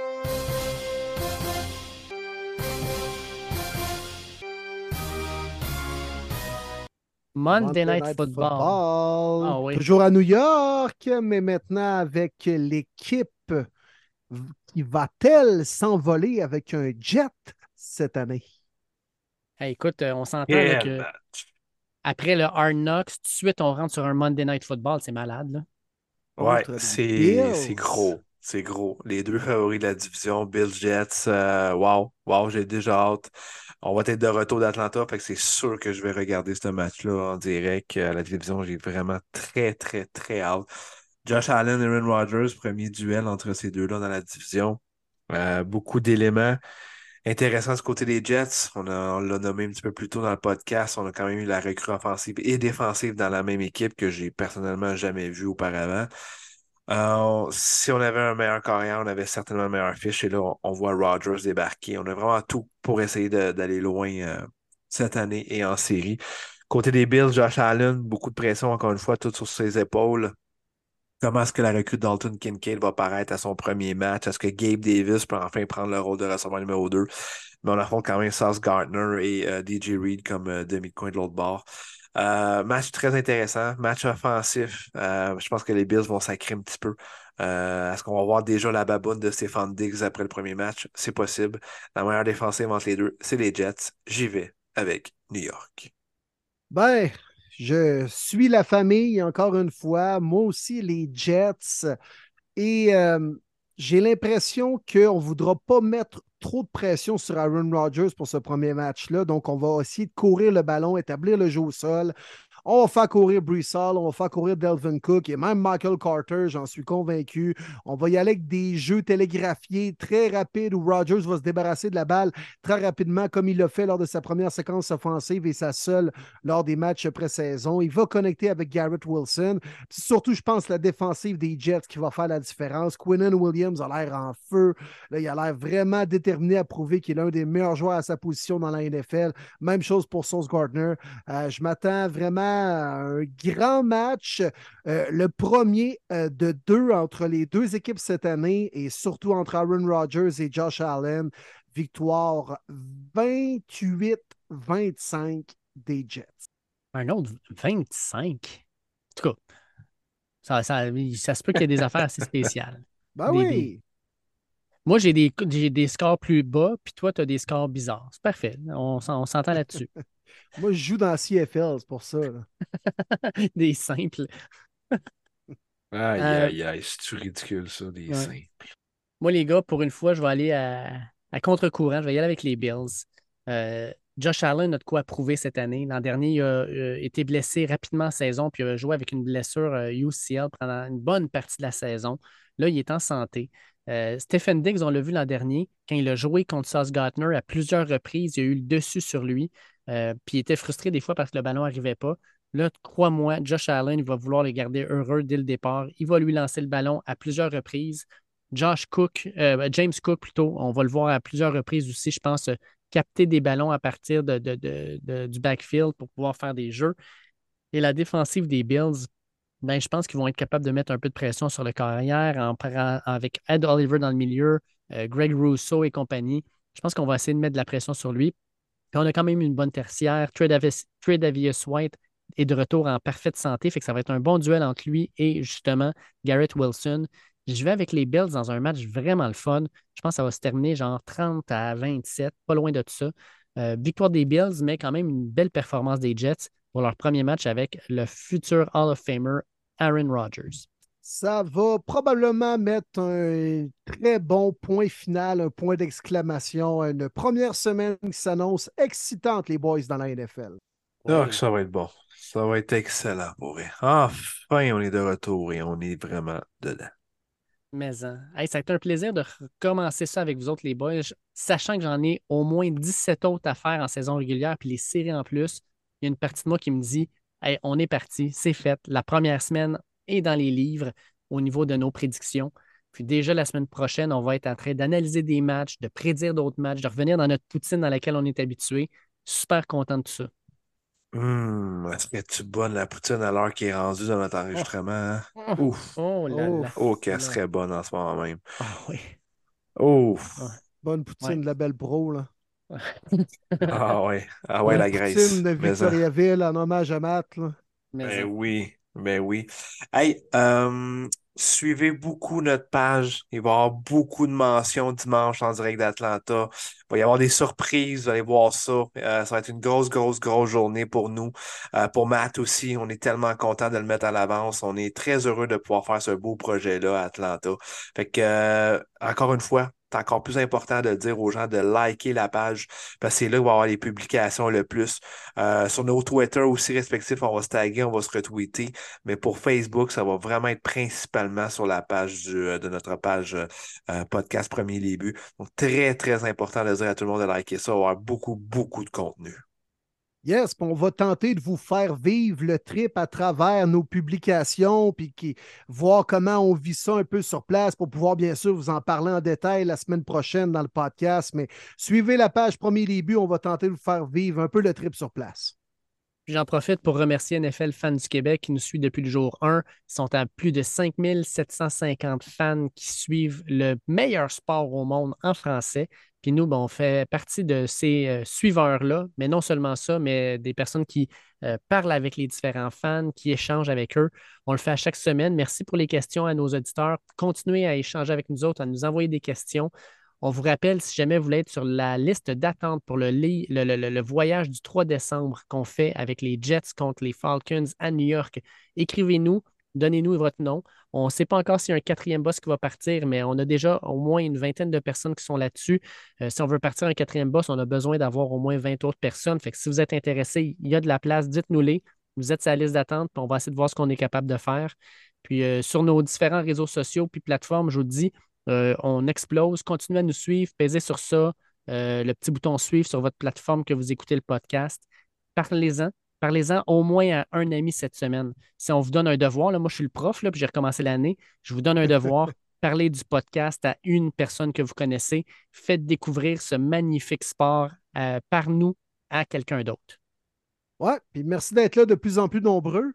Merci à notre invité de la semaine, les boys, Alain Poupard. Mm-hmm. Une première présence pour lui cette année. Il a été pertinent en plus, là, Alain, là, euh, nous donnait des bonnes infos euh, sur le camp des Dolphins, qu'est-ce qui se passe à l'intérieur de cette équipe-là, mais également ses opinions à travers la NFL, toujours bien intéressant à entendre et ce ne sera pas la dernière fois euh, cette année. Et puisqu'on est dans les annonces, si ce n'est pas déjà fait, là, les gens à l'écoute, auditeurs, auditrices, allez écouter le podcast spécial avec Mathieu Bergeron qui a été publié officiellement lundi lors de la fête du travail. Allez voir sur nos différentes plateformes Spotify de ce monde. C'est disponible partout. Un 40 minutes que Matt a pris le temps de prendre avec nous pour euh, jaser de son camp, l'expérience là-bas, les initiations, euh, sa vie à Atlanta, tout, tout y passe. Allez écouter ça. Je pense que n'importe quel fan de foot qui va avoir des nouvelles en plus de ça de Mathieu Bergeron. C'est un podcast à ne pas manquer et c'est d'ailleurs du contenu exclusif de premier début. Yes. Sur ce, bonne semaine 1 à tous. Profitez-en oh. bien et on va vous faire vibrer avec notre présence en direct d'Atlanta. Bonne oh semaine.